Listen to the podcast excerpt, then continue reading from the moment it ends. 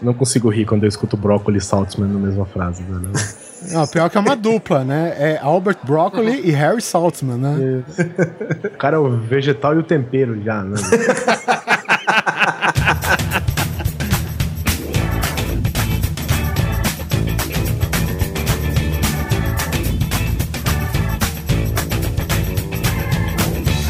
Grande Coisa. Um podcast que é bom, mas que também não é lá grande coisa.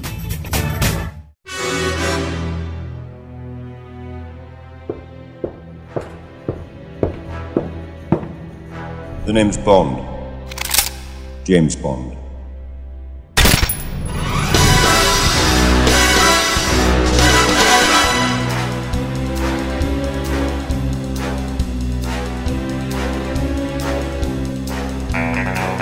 Olá, coisas e coisas! Tudo bem com vocês? Aqui é o Guizão e nessa mesa aqui de conferências do MI6 estou com o Oliver Pérez. Como que você fala nome de agente assim, com voz alta, cara? Você já Ô, ouviu desculpa. alguém que faz isso? Que se apresenta, ô, eu sou, sei lá, Oliver Pérez. É, Eu conheço um, talvez a gente cite o nome dele por aqui. Estou com, né, estou com Pérez, Oliver Pérez. Estou com Josuel Simão Neto. Robert. Simão Robert.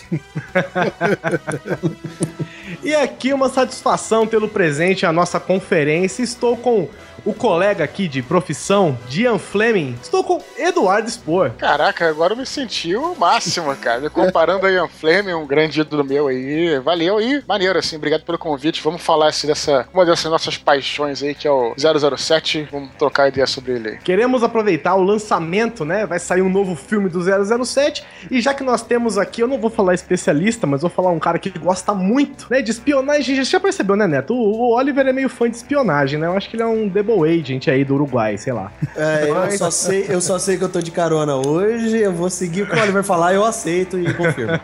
Então entra nesse DB5 aqui e vai embora.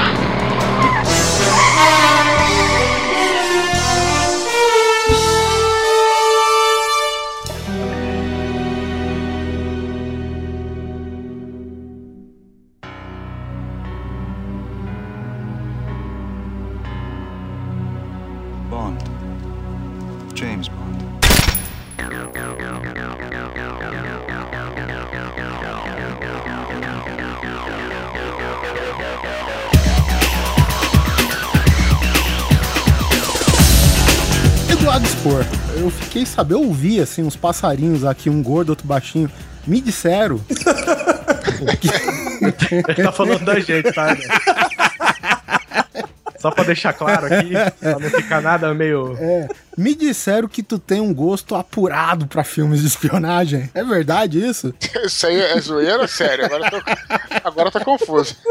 É, bom, cara, aqui hoje a gente só tá fazendo uma reunião, na verdade, Aham. de, de fãs, seja Aham. aqueles fãs mais esporádicos, né, que nem o Guizão ou Neto, seja os mais, assim, digamos, que, que- os que Fã caçam... casual. Fã casual. É, tem o fã casual e tem alguns fãs freaks aqui, né? Levanta a mão de James Bond, não só dos livros, como dos filmes também. A gente vai falar mais dos filmes e, inclusive, a gente trouxe aqui pra falar de uma obra, né, de, de um escritor que nem o Ian Fleming. A gente trouxe também um escritor, por que não? O senhor Eduardo Spor. A gente pode dizer que tá certo. O primeiro livro, que é o Cassino Royale, né, que digamos é o Pra muitos produtores de cinema foi como um Holy Grail por muitos anos, né? Até surgiu o filme em 2006. É, mas aqui é, a gente pode dizer que o James Bond, né, o agente 007, ele, em termos de entretenimento, é um dos maiores frutos resultantes da, da Guerra Fria, né, cara? Ian Fleming, ele. Ele trabalhou, se eu não me engano, no serviço de espionagem, né? Se não me falha a memória. É, Mas ele, ele- só foi comandante.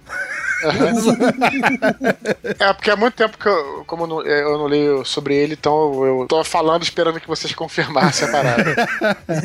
Já morreu, gente. Mas Desencana. uma curiosidade que eu acho legal de falar pra começar aí, é, dessa parte de escritor e tal, como é que é muito comum você ver, assim, eu, eu adoro estudar a biografia de escritor, porque você começa a pegar o- as obras dos caras e ver como é que aquilo é um reflexo da vida da- desse escritor, né? Então, quando você pega lá, sei lá, tem muitos exemplos exemplos, né? Mas sei lá, você pega Tolkien, por exemplo, você vai ver é, os personagens principais do Tolkien, todos eles são, são uma parte, assim, do Tolkien. Por exemplo, o, o Frodo é, é, é o Tolkien, aquela personalidade dele do inglês, quietinho na dele e, e, e, tudo mais. Mas ele também tinha o lado professor dele, que era meio um Gandalf, ele também tinha um lado que ele adorava histórias de, de cavaleiros e, e heróis, e também isso aí também tá com Aragorn, sim, só para dar um exemplo. E o Ian Fleming, eu acho muito legal que tem muito isso também, né? Quando a gente começa a desconstruir mais ou menos a história desse, que, que eles criam, né? Os personagens que eles criam, você pega um pouquinho lá, um pouquinho aqui, e você, desses pouquinhos que você vai juntando, você forma o autor inteiro, né, cara? É, exatamente. Cara, é- exatamente. e isso daí que você falou é bem legal, cara. Mesmo porque do assunto que a gente tá falando hoje, do James Bond, né, cara? Eu acho até interessante que tem alguns documentários, né, que tipo, os editores dele falam, ah, isso só quando ele descreve o James Bond, você vê que é ele, cara, sabe? Ah, o cara, ele é alto, é magro, a maçã alta do rosto, o cabelo preto. Aí os caras começam a ler a descrição e vai, caralho, é ele, sabe? Não, e também eu, eu acho que é um pouco assim, tudo que ele, ele pegou a vida dele e transformou Exatamente. numa uma criatura que era a criatura que ele sempre. que, que ele gostaria de ser, vamos colocar dessa forma.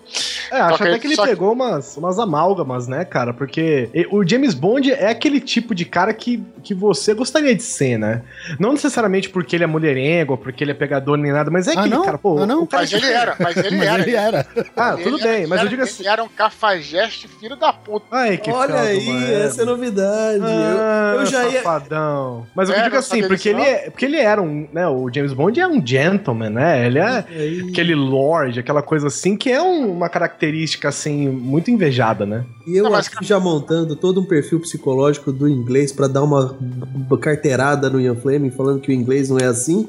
E você me vê com essa que o cara é mulherengo. Pronto, Mas acabou é- com o meu é- argumento. Aí que tá, Simão. Ele é o cafajeste inglês. Sabe, aquele cara que ele, ele tem uma, um documentário que eu vi há muitos anos né, sobre a vida dele, que tinha uma mulher que, que falou pra ele, senhor Fleming, o senhor é, é um cafajeste. o, cara, o cara responde na maior elegância, falou, senhora fulana, a senhora tem, tem razão absoluta. O cara falou assim, aquela elegância, sabe? O expor não terminou. Tipo, não, a senhora tem muita razão. Me acompanha num champanhe? Sabe? É coisa do tipo, cara. É É, é bem assim. É. Mas só que a única diferença é que, né, ele é um ser de carne e osso, então enquanto o James Bond podia tomar todos os seus dry martinis lá, Sim. ele morreu com um fudido por causa do álcool, né? Porque na Álcool, vida cigarro real. e outras coisas, né? Exatamente, na vida real é bem assim, né? Vai- Porque a vida real não é tão Mas- legal, né? Mas você vê que. É, você vê que ele seguia mesmo aquela coisa do James Bond. Inclusive, se você vê muitas histórias, principalmente as primeiras histórias de James Bond, se passam é, ou uma parte na Europa, né? Que era o frio da Europa e tudo mais, aquela coisa cinzenta, e outra parte no Caribe. Exatamente, o Caribe, né? Tipo Dr. No, né? Ou, ou como saiu aqui no, no Brasil, né? 007 contra o satânico Dr. No. Ele, as locações é o primeiro lá. filme, né? É o primeiro É o primeiro né? filme, exatamente, mas não é o primeiro livro. Ele se passa na Jamaica, onde ele escreveu todos os livros do 007, né? É, não, ele passava metade do ano na Europa e metade do ano na Jamaica, quando ele tinha uma casa e lá ele escrevia. Então é, é, é, é legal, assim, só pra falar isso que eu acho muito bacana, cara. Muito fascinante você estudar, pegar, o, assim, essa biografia e destrinchar e você encontra todo o reflexo é, nos livros, né? Digamos assim, o, o Ian Fleming, ele tinha essa vida boêmia desde de início, né? No entanto que a mãe falou, não, vamos dar um break aqui, tu vai estudar, moleque, sabe? Porque assim não dá. Na Jamaica. É tipo ir fazer, sei lá, faculdade em, em Santos. Então, né? não, cara, ele foi pra Áustria estudar, cara. E, inclusive não só pra Áustria, mas eu acho que até alguns colégios internos na Inglaterra e, e outros lugares assim. Que quer dizer, ele tem essa vida meio nômade, né? A partir desse momento que ele se desgarrou da casa dele. E dizem, isso daí eu não consigo confirmar, tá? Mas dizem que, tipo, responsáveis pela educação dele fora da casa dele, era um casal, na verdade, né? Que, que ajudou muito ele, pelo que eu entendi. E que desse casal, a mulher era escritora e o marido ex-espião da Grã-Bretanha, velho. sabe? Caraca, velho. Então, assim, e- é, isso eu não consigo confirmar, tá? Eu, eu achei em alguns lugares essa informação e eu não consegui, assim, confirmação, mas se for verdade, cara, tá muito bem explicado, né, cara? Espião, Nossa. escritora, né, cara? Então, tem, tem muitas coisas legais, né? O- a, gente, a gente costuma falar em psicologia que o filho nada mais é do que a união das neuroses dos pais batido no liquidificador, né? É. Esse cara, tipo, levou a sério mesmo, né? Sim, é. Bom, ele também como escritor, começou a vida profissional como jornalista, né? Chegou a trabalhar para Reuters e pro The Sunday Times, até ele chegar na Marinha, né? Eu não sei direito como que foi que é essa trajetória, assim, mas com certeza foi por via dos estudos, né? E ele chegou a ser como comandante, cara, da inteligência da Marinha Britânica, velho. Talvez não à toa o James Bond, pelo menos o clássico, É né? comandante. Ele né? era comandante da, da Marinha. Ah, ele é todo condecorado, inclusive, né? Ele não era. É, tem alguns personagens que chamam ele, se dirigem a ele como comandante Bond, né? Exatamente. Eu já vi projeção, mas isso é absurdo. Deixa o cara, velho. Não, ok, fez sucesso, né, cara? Beleza. Bom, lembrando também que é, nessas missões, né, parte dessa biografia, que provavelmente o Eduardo viu também, o Ian Fleming, ele nunca chegou perto de uma batalha direta, nunca viu ação de perto, digamos assim, né? Ele era um teórico, um estrategista. Obviamente, ele era do serviço da inteligência, cara. O cara que é do serviço da inteligência, ele não precisa sujar É. as mãos, né? É importante, É, é- inclusive, que ele não suje as mãos, né? Exatamente, né? É tipo RPG, né? Ou você bomba força ou você bomba inteligência. não dá pra Ah, Você não os dois. coloca um cara da inteligência na infantaria, É, cacete. exatamente. Fico imaginando. Você, você perde um homem e perde a inteligência, né? Mas é, eu achei interessante essa parte da Jamaica, que ele batizou a casa dele de GoldenEye, né? Na verdade, GoldenEye foi o nome de uma das missões que ele liderou. Missão de verdade. É, uma missão de É, verdade. na Marinha, na Marinha. Britânica. É, ele comandava um grupo que ele mesmo chamava o grupo dele de Peles Vermelhas, um negócio assim. E, uma, e uma das missões que ele fez se chamava GoldenEye. Inclusive, esse foi o nome que ele batizou a casa dele na Jamaica. É, e um dos livros e um dos filmes. Não, os né, li... aí que tá, não é livro. GoldenEye, se tivesse, se eu não me engano, é... saiu publicado aqueles roteiros adaptados, né? É o caminho inverso. Do cinema foi pros livros, né? Ah, tá. Ah, entendi. E aí gerou também o melhor jogo de 64 aí, né? Porra! Caralho. Muito bem lembrado, cara. Nossa, eu ia falar isso agora, você tirou da minha boca É. isso, cara. considerado o melhor jogo de né, atirador em primeira pessoa também, né, cara? É, aí você que tá dizendo. É clássico, né, cara? É clássico. Não, ele é nostálgico É hoje nostálgico. Você vê alguém exatamente. jogando GoldenEye e fala, puta, que saudade. Bom, o que acontece é o seguinte, né, cara? Depois que, que ele saiu dessa vida corrida, da, da vida militar, né, cara? Aquela vida dele deu aquela desacelerada. Ele voltou com a mesma vida boêmia, no entanto que a esposa, que... A mulher, enfim, esposa que ele levou pra Jamaica pra morar lá, foi um caso que ele teve com uma condessa que era casada, inclusive, entendeu? E depois que ela se divorciou, os dois foram pra Jamaica, né, cara? E lá, ele vendo toda a situação do mundo, né, da, o pós-segunda guerra, né, cara, a, a Guerra Fria é, crescendo, né, ele está, pô, naquela época, nos anos 50, né, cara, era o berço da Guerra Fria ainda, né? E, e nessa, ele começou a matutar na cabeça dele histórias de espionagens, né, cara? Porque ele tava vendo o, o crescimento da União Soviética nas ações que elas tinham por debaixo dos panos, né? Na questão da KGB, questão de espionagem e tudo mais, né, cara? E isso virou o quê? A partir do momento que ele não é mais militar, isso virou, na criatividade dele, virou um personagem num conto de espionagem, enfim, e sendo criado assim o 007. É, e é engraçado porque, por exemplo, ele como estrategista, né, ele como da inteligência, ele certamente manjava de mil, mil táticas de guerra, mil é, contra-espionagens e tal. E é engraçado pensar porque, por exemplo, eu, eu sou uma das pessoas que assistiu os filmes, mas não leu os livros, né? E eu acho interessante você ver que é o seguinte, toda o, o, o 007 em si, o James Bond em si, o agente Bond, ele não é necessariamente o cara mais estrategista e o cara mais mais é, assim, digamos assim, não, não que ele não seja inteligente, mas ele não é exatamente o cara da inteligência. Mas o, a trama em que ele tá inserido é sempre muito bem complexa, assim, né? Nessa questão de, de estratégias e táticas e não sei o que, mesmo que ele em si, como personagem, pelo menos nos filmes, não seja tão, tão estrategista, assim, tão. É, pelo que a gente lê nos livros, pelo menos, sei lá, nos 4, 5 livros que eu, que eu li do, do Ian Fleming, ele é mais, ele é o testa de ferro do MI6, né? Só que com, Isso, com o exatamente. comportamento dele, ele não é simplesmente um testa de ferro, tá lá pra fazer o que manda. Não, ele tá lá pra usar o talento dele como espião, né? Afinal, ele não tá lá de graça. O talento dele é de se infiltrar, sabe? De, de usar aquele charme que, que o Ian Fleming criou. É, eu digo que ele usa, assim, num caráter pessoal, entendeu? Ele é assim, como um agente, ele é desse jeito. Mas as tramas que ele se envolve são muito mais complexas que a própria atuação dele, inclusive, no, nos filmes, entendeu? Como eu quis As, dizer. as tramas são boas, é, pelo, pelo menos dos livros que eu li, as tramas são legais, mas eu acho que vai um pouco além disso, talvez dele ter se popularizado dessa forma, porque eu acho que a maioria dos filmes de, dos livros de espionagem que tinham então, né, eram livros assim, talvez muito duros, assim, no sentido. Mais assim, técnicos que românticos, né? É, e o que, que acontece? Ele pegou, pelo menos o primeiro livro que eu li dele foi o do Tornado. Eu li o nome do livro, é, até comprei em Portugal quando eu tava lá. É Agente Secreto. Ah, 007, Agente Secreto. É, mas, mas a história do, do Tornô, né? Aquele primeiro, né? O que você vê ali é uma história de espionagem, em primeiro lugar, mais leve. É, em segundo lugar, é uma história de espionagem com uma sensualidade latente, assim. Isso era o que puxava muito pro popular. Então, assim, você vê até as revistas Pulp, né? Na época ainda tava no finalzinho, mas ainda tinha. Você vê, por exemplo, o Conan, por exemplo. Tem essa coisa do, do cara que pega a mulher e tal. Isso era visto na alta literatura como uma coisa mais popular. Então ele fazendo isso, ele pegando uma história de espionagem e colocando esses elementos, bem entre aspas aí, tá? Pulps. Uhum. É, pra massa, né? De que a, que a, que a, a massa prova em geral, né? O público Sim, em geral é... gosta de ver. A, né? a, diferença é que o Conan tinha finesse, né? Uhum. é uma mistura de Sidney Sheldon com Tom Clancy. É, é, é assim, é, cada um vai ler os livros de James Bond por um motivo. O cara, de repente, que não gosta de espionagem, vai ler porque ele vai ver aquela mulher Isso. gostosona e tal. Lembrando que na época não tinha internet, não tinha X-Vídeos que vocês veem aí, todo mundo, os ouvintes, ficam olhando a internet, não tinha nada disso. Ninguém, então, nunca, é, jamais, nunca vi. É, eu quero mandar um beijo pro pessoal do nosso WhatsApp aí, tá? É, gente? verdade. Mas tinha isso, entendeu? Então acho que foi um pouco isso, cara, dele ter juntado esses elementos, tornado o livro de espionagem uma coisa, não que não tivesse antes, mas mais popular. Hum. Entende? E, e foi legal... muito criticado na época. O nego caiu muito em cima dele, porque ele era um autor menor, um autor popular, enfim, aquelas coisas, né? É, tipo, ele é o crepúsculo da época, né? É, mas mais legal, né? Vamos dizer assim, né? É, só que é aquilo, mas é aquilo que você falou, era o público que ele tava querendo atingir da época. É, escrito 60 anos antes e bem melhor já. Desde bem melhor, é, exatamente.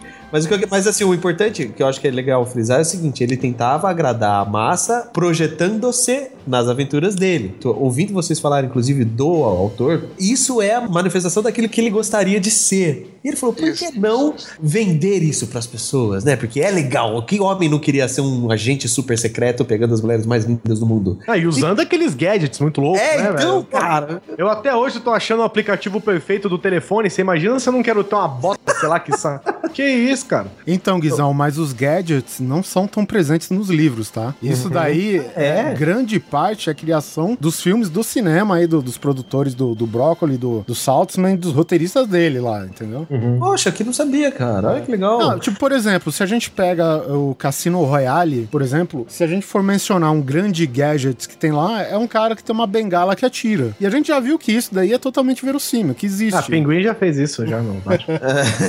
não, tem o desfibrilador de, de porta-luvas. Não, mas isso no filme. Isso, no, isso filme. no filme. Tá. Ah, desculpa. E aí o que acontece? Em 52 ele escreveu o livro, né, o Cassino Royale, em 53 ele publicou. E o livro, assim, de imediato, ele não fez aquele sucesso absoluto. Ele foi mais infame do que famoso, entendeu? Porque, assim, pra década de 50, cara, era um livro que tinha sexo, é um livro que tinha violência, é um livro que tinha machismo, enfim, eram, são coisas que já estavam em pauta na sociedade, né? Coisas que a gente estava já tomando com esse olhar que a gente tem hoje, mais radical, talvez, né? Em termos de direito das mulheres, é, enfim, os famosos bons costumes, né? Que a América prega e tal. A obra dele, cara, foi muito batido no, nas críticas né, e no público por causa disso, sabe? Mas enfim, o livro fez aí um sucesso razoável, chamou a atenção de vários, digamos assim, produtores, né? Negado que estava atrás dos direitos e hoje, até alguns casts atrás, eu fiz essa comparação, porque o Ian Fleming ele fez que nem a Marvel, quando ela tava no desespero, que ele queria vender a obra dele. Saiu vendendo direitos aí a torta e direito. exatamente. Saiu vendendo as obras dele a torta e direito, né? E hoje em dia a Marvel, a gente tá vendo os reflexos disso. Ela quer fazer filme com fulano de tal, não pode porque é de outro estúdio, né? Quer citar alguém também não pode porque essa citação é, tá interligada com um personagem tal que é de outro estúdio. E ele tava na mesma. Perdeu não, né? Os direitos pro cinema do Cassino Royale estavam presos a outras pessoas, né? No entanto, tinha um produtor é, americano lá rondando que, que mora na Inglaterra, que é o Guizão vai rir, é o Albert Broccoli, mais conhecido como Cub Broccoli, né? O Cub, simplesmente. é, va- vale a pena citar que também é, essa aquisição dos direitos, né, para os cinemas das obras do Ian Fleming também não foi fácil, né? O Cub Broccoli ele tava indo atrás, ele tava contatando o Ian Fleming e aí que acontece que ele tava com problemas pessoais, né? A mulher tava com câncer, alguma coisa assim. E um parceiro dele, um sócio, foi tratar com o Ian Fleming e esse sócio sempre ele desprezou a obra do Ian Fleming, entendeu? Então pra ele o, o James Bond era um personagem bom o suficiente só pra televisão, não pro cinema, entendeu? Olha aí, justamente a característica pulp, né? Que o, que o Dudu acabou de falar aí Exatamente, você. né? É, o próprio Ian Fleming, se eu não me engano, ele achava que as obras dele eram uma obra inferior, né? Era uma obra mais popular, digamos assim, né? Porque é, é aqueles contos rápidos, né? Com tramas rápidas, ágeis e tal, mas que vendia, por algum acaso vendia, né? Era um popular e tal. Lembrando que nessa época o cinema estava passando por uma modificação. Toda a cultura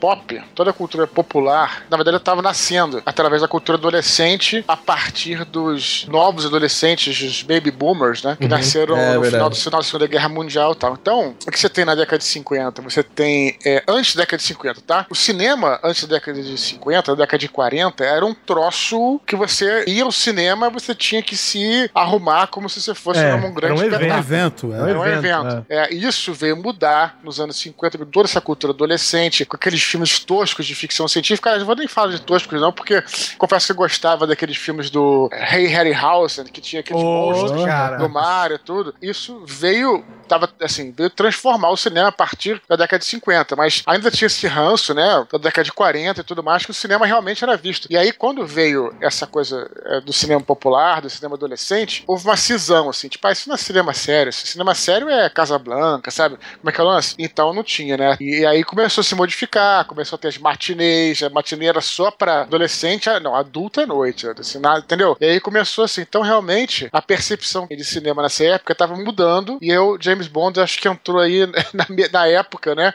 E, e também veio junto, né, cara, é, o, o cinema colorido, durante muito tempo, inclusive, cara, não à toa o primeiro filme do James Bond, ele é colorido por Technicolor, né? Isso é, uma mensagem, na verdade, dizer assim, ah, isso aqui é um filme popular, porque os filmes, é, mesmo depois de ter a tecnologia Technicolor, meio os filmes que eram, assim, filmes mais pra adulto, vamos colocar bem entre aspas, cara, até a década de 70 tinha nego fazendo filme preto e branco. Por isso essa coisa que você falou aí, o cara, ah, não, realmente, na mente de um cara desse, né, nos anos 50, a mente do cara tava nos anos 40 ainda, normal, realmente o, o, né, o James Bond não era. E ele não tá falando mentira, não. Tava até correto né, do, pensamento dele. E outra, ele tinha parâmetros também de outros grandes escritores, né, cara? E outra, coisa que você falou, inclusive, dessa parte da popularização, das matinês e tal, eu me lembro até que tinham essa. Não, me- não me lembro, né? Porque eu não estava lá na época, mas. Alguém te eu- contou. É, eu me lembro de ver que ele tem, inclusive, os cinemas hoje já não se faz mais isso, né? Mas antes os cinemas tinham programações específicas baseadas nos horários, né? Eles trocavam os rolos de filme durante o dia, né? Pra, pra atingir os públicos diferentes, né? Uma mesma sala de cinema apresentava dois, três filmes diferentes no mesmo dia, justamente pra angariar essa juventude, esses filmes pulp. Inclusive, esses filmes do Ray Harryhausen, por exemplo, que, né, que é o pai da, do stop motion, só pra fazer um, um cross promo aqui, já que você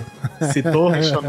Aham. É, a gente tem o episódio 21 aqui do Grande Coisa, que é um episódio totalmente dedicado ao Rei Harryhausen. É fera, Ele é- né? Pô. A gente fez uma trilogia aí de efeitos especiais e a gente finalizou só com uma ode às obras de Rei Harryhausen aí. Quem quiser ouvir, tem o link aqui no post. Que maneiro. Your courage, Miss. Uh, Trench.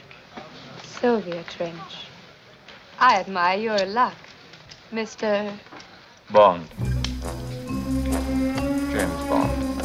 Voltando aqui a parte dessa aquisição dos direitos, né? Passou-se mais um tempinho e realmente o, o Cubby Broccoli realmente ele queria queria fazer muito esses filmes baseados na, na obra do Ian Fleming e aconteceu que um amigo mútuo dele e de outro produtor que é o Harry Saltzman falou: "Ah, cara, é, pois é, brócolis e Saltzman. Fizeram uma salada muito louca. Pois é, o, digamos assim, o Cubby, ele tinha, digamos, não só cacife, né? Ele tinha uma produtora redondinha, com tudo enxuto, rodando, e o Saltzman, ele tinha os direitos, nada mais. Ele, ele não conseguia fazer nada com aquilo, entendeu? Ele, tipo, ele tinha uma Ferrari, mas morava no Amapá, desculpe. Sei lá. Coisa Desculpa assim. Não fosse no Amapá, não, gente, viu? Essa, Pode ser no essa, Acre. essa coisa louca. assim. Pode ser em Guarulhos também, com essas ruas todas arrebentadas aí, que não tem condição de andar. É, beleza. E os dois se juntaram. O, o Saltzman não aceitou vender o- os direitos, mas ele aceitou fazer uma parceria. Pois bem, vamos lá. E os dois, cara, foram pra Columbia, que hoje nada mais é que a Sony, né? Columbia, a Columbia falou: não, eu não quero fazer essa merda. Ok, vamos pro próximo. E logo o segundo estúdio, que era a United Artists, com muita conversa, eles toparam, cara. E eles deram um investimento de um milhão de dólares na época, meu amigo. Na época que um milhão valia muito mais que um milhão, hein? É, então, na- em 1960, por exemplo, que já é a década, né, onde esse filme entraria em pré-produção, cara, é grana demais pra você investir, né? Aí colocaram o quentão só na mão do Sean Connery. Aí, que- não, para. Para que Sean Connery, ele até nesse momento, ele foi leiteiro, ele foi Olha. trabalhador braçal, ele trabalhou em minas de carvão, ele trabalhou como serralheiro, enfim. Então, peraí, o primeiro personagem do Sean Connery é o James Bond? Não digo que seja o primeiro, mas é o mais importante. Ele é aquele ator das bases, sabe? É, basicamente ele, ele, ele tinha outros trabalhos, mas ele deveria fazer seu teatro, né? sua- Obviamente ele tem uma, uma construção artística. Ele não era, gente, não, não, né? não, não sou eu andando na rua, nego me chama pra ser o personagem principal de um filme milionário. Né? E aí que entra o primeiro problema, né, na, digamos assim, na produção do filme. Obviamente, Cassino Royale não dava pra fazer, os direitos estavam na mão de outros caras, isso daí a gente comenta depois, né? E enfim, a primeira luta é Sean Connery fez os testes, eles queriam que queriam Sean Connery, o cara mandou bem no teste dele, entendeu? Enquanto o estúdio queria algum nome grande da época, né? Mas enfim, Sean Connery é escocês, ou seja, é dos Países Baixos, né? Bate mais com o personagem e tal. E acabou que fechou com o Sean Connery, querendo ou não, contra a vontade do estúdio ou não, o filme foi um puta de um sucesso, né? Isso a gente tem que falar. Que nem o Eduardo falou, é um filme que ele ditou a regra dos filmes de ação desde aquela época. Sem mencionar isso, era a cores. O que o resto não era. Que é o filme do Dr. No, né? O primeiro filme do. do Aqui no Brasil, 007. é, como o Brasil não é contente de chamar só com Dr. No, então é 007 contra o satânico Dr. No. É, Então, claro, da onde ele vem não era só o do. Ele não era, é porque ele era do mal, ué. Ah, mas tipo, assim, do nada, os caras falaram assim, ah, vamos botar uma coisa a mais, que tal satânico? É, pode Ele ser. era bota vilão, ele era vilão, velho. O Dr. No- Tá, é, ok, tipo... Ele nunca, nunca é a favor de nada. Aí. E é engraçado citar justamente isso, né? Que o Dudu já falou do Technicolor. Você disse que ele era colorido. E eu assisti o filme recentemente. E não digo que ele era colorido, eu digo que ele é uma propaganda da Fanta. Né? Que a abertura, a abertura do filme, cara, é um negócio. o negócio, assim, né? É psicodélico de tantas cores. E começa.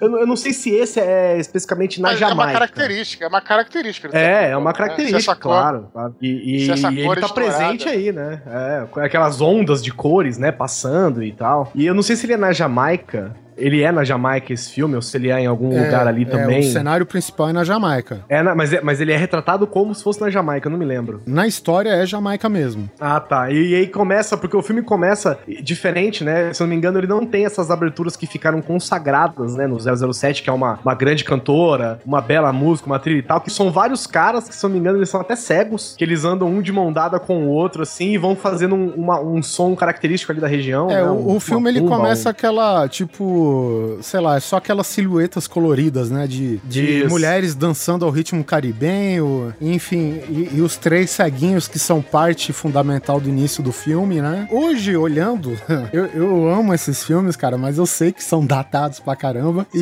mas assim, eu sinto que você assistindo os filmes antigos do 007, cara, é uma viagem no tempo. É uma viagem Exatamente, fidedigna tudo, ao tempo, cara. Ao período, né? Ao período. Com certeza. É muito foda, cara. Eu sempre penso isso isso quando eu vejo e concordo plenamente. Vocês têm que ver pensando também como é que era o cinema e como é que era o mundo naquela época. É, assim, o fato dele estar datado, pra mim, todos os filmes são datados, até os, os anos 80 são datados. Sim, todos. né? Os anos 90 são datados, mas eu acho que isso aí eu vejo como uma coisa muito legal, cara. Como é que se fazia um cinema nos anos 60? Como é que se fazia um cinema nos anos É. 70? Ele- vai acompanhando. Quando você vê, por exemplo, sem querer me adiantar, tá? Mas vamos lá. Você vai chegando nos anos 70 ali, onde começa assim uma, uma onda de filmes assim um pouco mais pastelão, é, acompanha um pouquinho isso, entendeu? Você que tem todas as inovações da época, as coisas da época, o que estava em voga na época, também tecnicamente, como vocês falaram. É legal você ter citado isso, inclusive, porque agora que a gente tem acesso a todos os filmes de uma vez, que não tinha que, sei lá, esperar vários anos pra se assistir um ano ou outro, um ano a outro pra assistir, é engraçado justamente que, que você vê essa progressão do cinema retratado nos James Bond, sabe? A, a linguagem do primeiro é um pouco diferente da linguagem do segundo, que é um pouco diferente da linguagem do terceiro, e aí se você fizer um pulo de 5, 6 filmes, são linguagens já completamente diferentes um do outro já, né?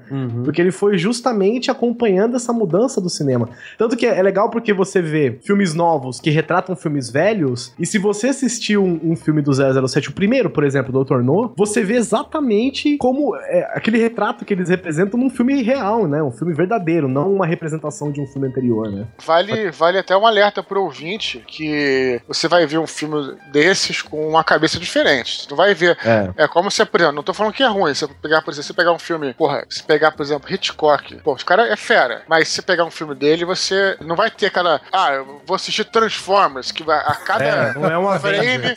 É. Entendeu? Exatamente. É, É, outra coisa. no contexto que, assim, por exemplo, eu- eu gosto do 007, mas eu não consigo mais tanto assistir os filmes tão velhos porque eles são mais paradões. É dinâmica lenta, essas coisas. Diferente do atual, né? Que é. Inclusive, falando já assim do Irving, né? Que ele disse que achava que o 007 era uma mídia exclusiva pra TV, né? Que seria excelente só se ele tivesse na televisão, pelo formato, pela linguagem. Se você assistir os primeiros filmes, você vê que ele era basicamente uma sitcom, né? As câmeras são paradas, os cenários são parados, não tem já, né? Justamente porque é uma característica do cinema, né? Daquela época. Uhum. Então você, você sente que eles estão. é, por exemplo, quando ele tá no M6, que ele faz aquela coisa nos. Alguns filmes seguidos, que ele chega no M6, abre a portinha, pega o chapéu, joga o chapéu na, no cabideiro ali, que ele faz isso vários filmes. Você vê que, que ele tá dentro de um cenário, né? Você sente que ele tá dentro de um cenário, que ele tá numa produção cinematográfica, né? Que é o que você sente quando você assiste uma sitcom hoje em dia, por exemplo. Não, não mais hoje, né? Mas quando você assiste uma sitcom mais recente, né? Justamente porque Não, é- hoje, talvez, esse filme anterior teria essa linguagem mais TV. É, a parada não te engana, digamos assim. É, exatamente, Você, é, você, por exemplo, quando você vê um filme atual, na verdade o cinema sempre tentou fazer isso, lógico, né? Mas quando você vê um filme atual, por exemplo, ele te engana, você realmente entra na. É, é verossímil aquilo, né? É, e na época enganava, né? As pessoas É enganavam enganar, as pessoas. mas eu convido a galera também a, a ver o filme e apreciar dessa forma, entende? Isso, é. Ver É. assim, sabe? Tipo, como a gente falou, é uma história de cinema, tá entendendo? Eu acho É isso. legal também. É, é você assistir com o pensamento, ó, vou, vou assistir um filme de uma década de 60, um filme que tem outra pegada, é, é quase um rolê cult que você vai fazer ali, entendeu? Isso, Pra bem, você- bem falado, exatamente. Não, pensa que você vai assistir é, 22 filmes que representam a história de um mesmo personagem, entendeu? Pô, isso é, é bem Pô, legal cara, isso. Pensa que você, se fosse um por ano, cara, sai- são duas décadas de filme, pelo menos. Né? Então Nossa. são duas décadas acompanhando a vida de um mesmo personagem, cara. Só de você pensar assim, eu acho que já, já dá aquele valor legal. assim. O quanto ele cresce como personagem, o quanto ele se, se embrenha na trama. Pô, o normal, né, cara? Pô, 20 filmes é filme pra dedéu. En- Enquanto você fica esperando o próximo capítulo de Game of Thrones, você tem bastante coisa pra assistir aí, galera. Ah, e no entanto, né, cara, que no começo eles usam alguns recursos, por exemplo, o vilão, que é o Dr. No, né, ele já é uma alusão mais ou menos de um nome. Ele brinca com trocadilho, mas enfim, é, é um personagem que supostamente seria asiático, né? É, sim, né? É, ele é. Ele é feito pelo Joseph Wiseman, que ele é. um cara que ele é canadense, cara, mas ele faz um chinês. É, que é uma característica, inclusive, do cinema dessa época, né? Sim. Não, mas pera aí, se eu não me engano, é o seguinte, ele é filho de um chinês como uma alemã ou ao contrário. Não, mas é, isso. mas é, mas é O só na genética, viu, rapaz? Porque olha a carinha dele ali, isso que não tem ali é japonês, chinês ou É. qualquer O personagem, ele ele é mestiço, entendeu? Mas o ator é canadense. Não, não, sim, eu acho legal que em relação ao personagem que. Legal não, né? Mas assim. é, Curioso. Os caras pegaram o que na época, na visão americana, na visão inglesa e tal, era o que tinha de pior. Bem, não tô falando que chinês é ruim, nem que Sim. alemão é ruim. É um retro- um retrato sou- da época, É, né? é, eu posso falar porque eu sou descendente de alemão, então eu posso falar. É assim, os alemães estavam, eram os grandes inimigos, né, da Segunda Guerra Mundial. O chinês é um comunista, só tem um comunista pior do que o russo, que é o chinês, que é sinistro. Então, o cara pegou o alemão, Os dois o pior. chinês. É, exatamente. Pior aí muito, né, na visão dos caras. É, né? somou, né? É, somou a, a, que que, tava, que, tava, né? que tava na mente do americano dos anos 50 ou do inglês dos Isso. anos 50. É, exatamente. Não, não, não tinha como você deixar ele mais mal, né?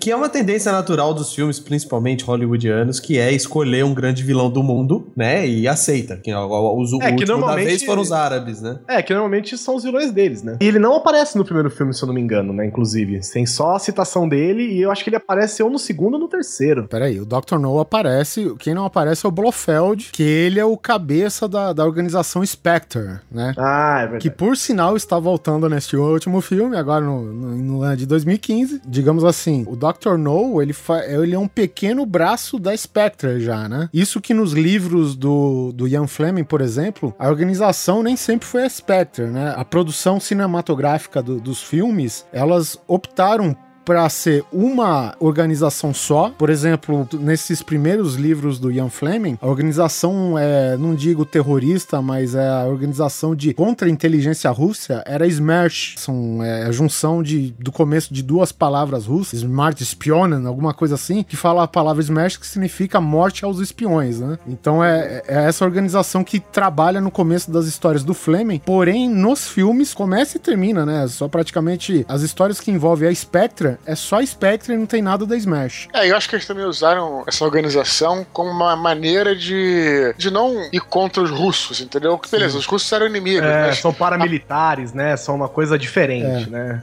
Não, é, é uma organização que tá em todos os lugares do mundo, tem até americano, porra, na, na Spectre, Isso, é entendeu? uma organização global, né? Um negócio assim. Então, assim, você tem uma maneira de.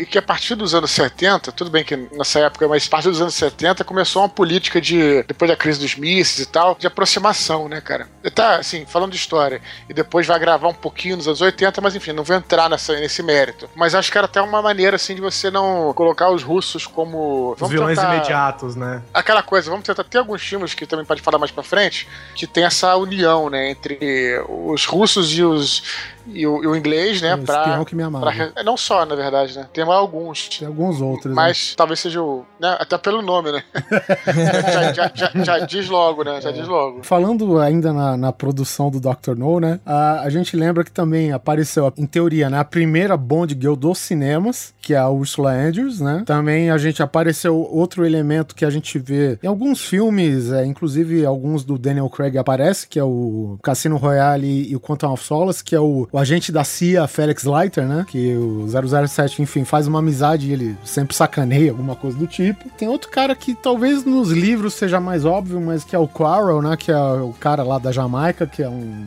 meio um assistente. é, tipo, ele é o faz tudo do 007, né? Eu preciso disso, disso, aquilo. Ele vai, faz os corre, pô. É, o cara da encomenda. É. O cara das encomendas. O, tem a, a- aquela secretária dele também, né? A... É um Money Penny, Penny, exatamente. Isso, que ela. Que ela A secretária até do aparece, M. Né? Isso, ela até aparece agora no Skyfall, Skyfall, né, sim. novamente, pra dar esse ciclo do primeiro filme, né? Ela está presente na sala em que ele entra e chup, joga o chapeuzinho toda vez. Fica de paquerê com ela, né? O tempo todo, e ela fica de Meio paquerê Amélia, com né? ele. É, isso. Acho que ela é um pouco Amélia, ela, né? Bem Amélia, Ela sabe assim. que o cara pega todas, mas é só É ele chegar lá e... É, só precisa É. falar. é. Tanto que ele fica de chaveco com ela o tempo todo antes de sair pras missões e. E dá a entender que ele dá uns pega, né? Não, assim, não Dá dá pra duvidar assim. nunca, né? Não dá pra duvidar nunca do 007, né? Porque com o histórico que ele tem, né? Não dá pra necessariamente, você não precisa ver, né? Pra saber se, se ele fez alguma coisa ou não. Tem outra curiosidade também, né? Ah, Quando o James Bond ele invade, ele invade, né? Ele vai na Surdina, na Jamaica, que é a base de operações do Dr. No, numa ilhota lá. E eles falam que tem um dragão guardando a ilha, né? Aí, fãs do Game of Thrones agora vão ficar loucos. e na verdade era um tanque de guerra. pintado com uma bocona, sabe? Que, que tinha um lança-chamas. E esse era o dragão, velho, sabe? Só pra informar, o filme teve esse investimento mais ou menos de 1 milhão e 100 mil dólares, né? Que a United Arts bancou lá. E o filme no mundo todo, cara, na época rendeu quase 60 milhões de dólares, né? Nossa, que beleza. Sequência garantida, né? A gente pode falar, não, não sei se o Eduardo concorda, mas a gente pode falar que a primeira grande franquia deve ter sido essa, né, Eduardo? Pode ser, eu não, não, não vou arriscar, eu não tenho. É, então, é, eu esse também não conhecimento, tenho não. conhecimento, mas eu acho, pô, em 60 a gente não tinha filme, não tinha continuações assim, cara. É, eu acho que não, é verdade. Cara. Assim, ousa É dizer verdade. que até hoje você não tem continuações assim, né? Porque 24 filmes? meu 24 É. filmes, meu irmão. Eu, normalmente o máximo Nem que o é uma Jason. Nem o Jason, nem o Fred Krueger, nem. Ninguém, nem se o bebê não case, se eu fosse você, ninguém, velho.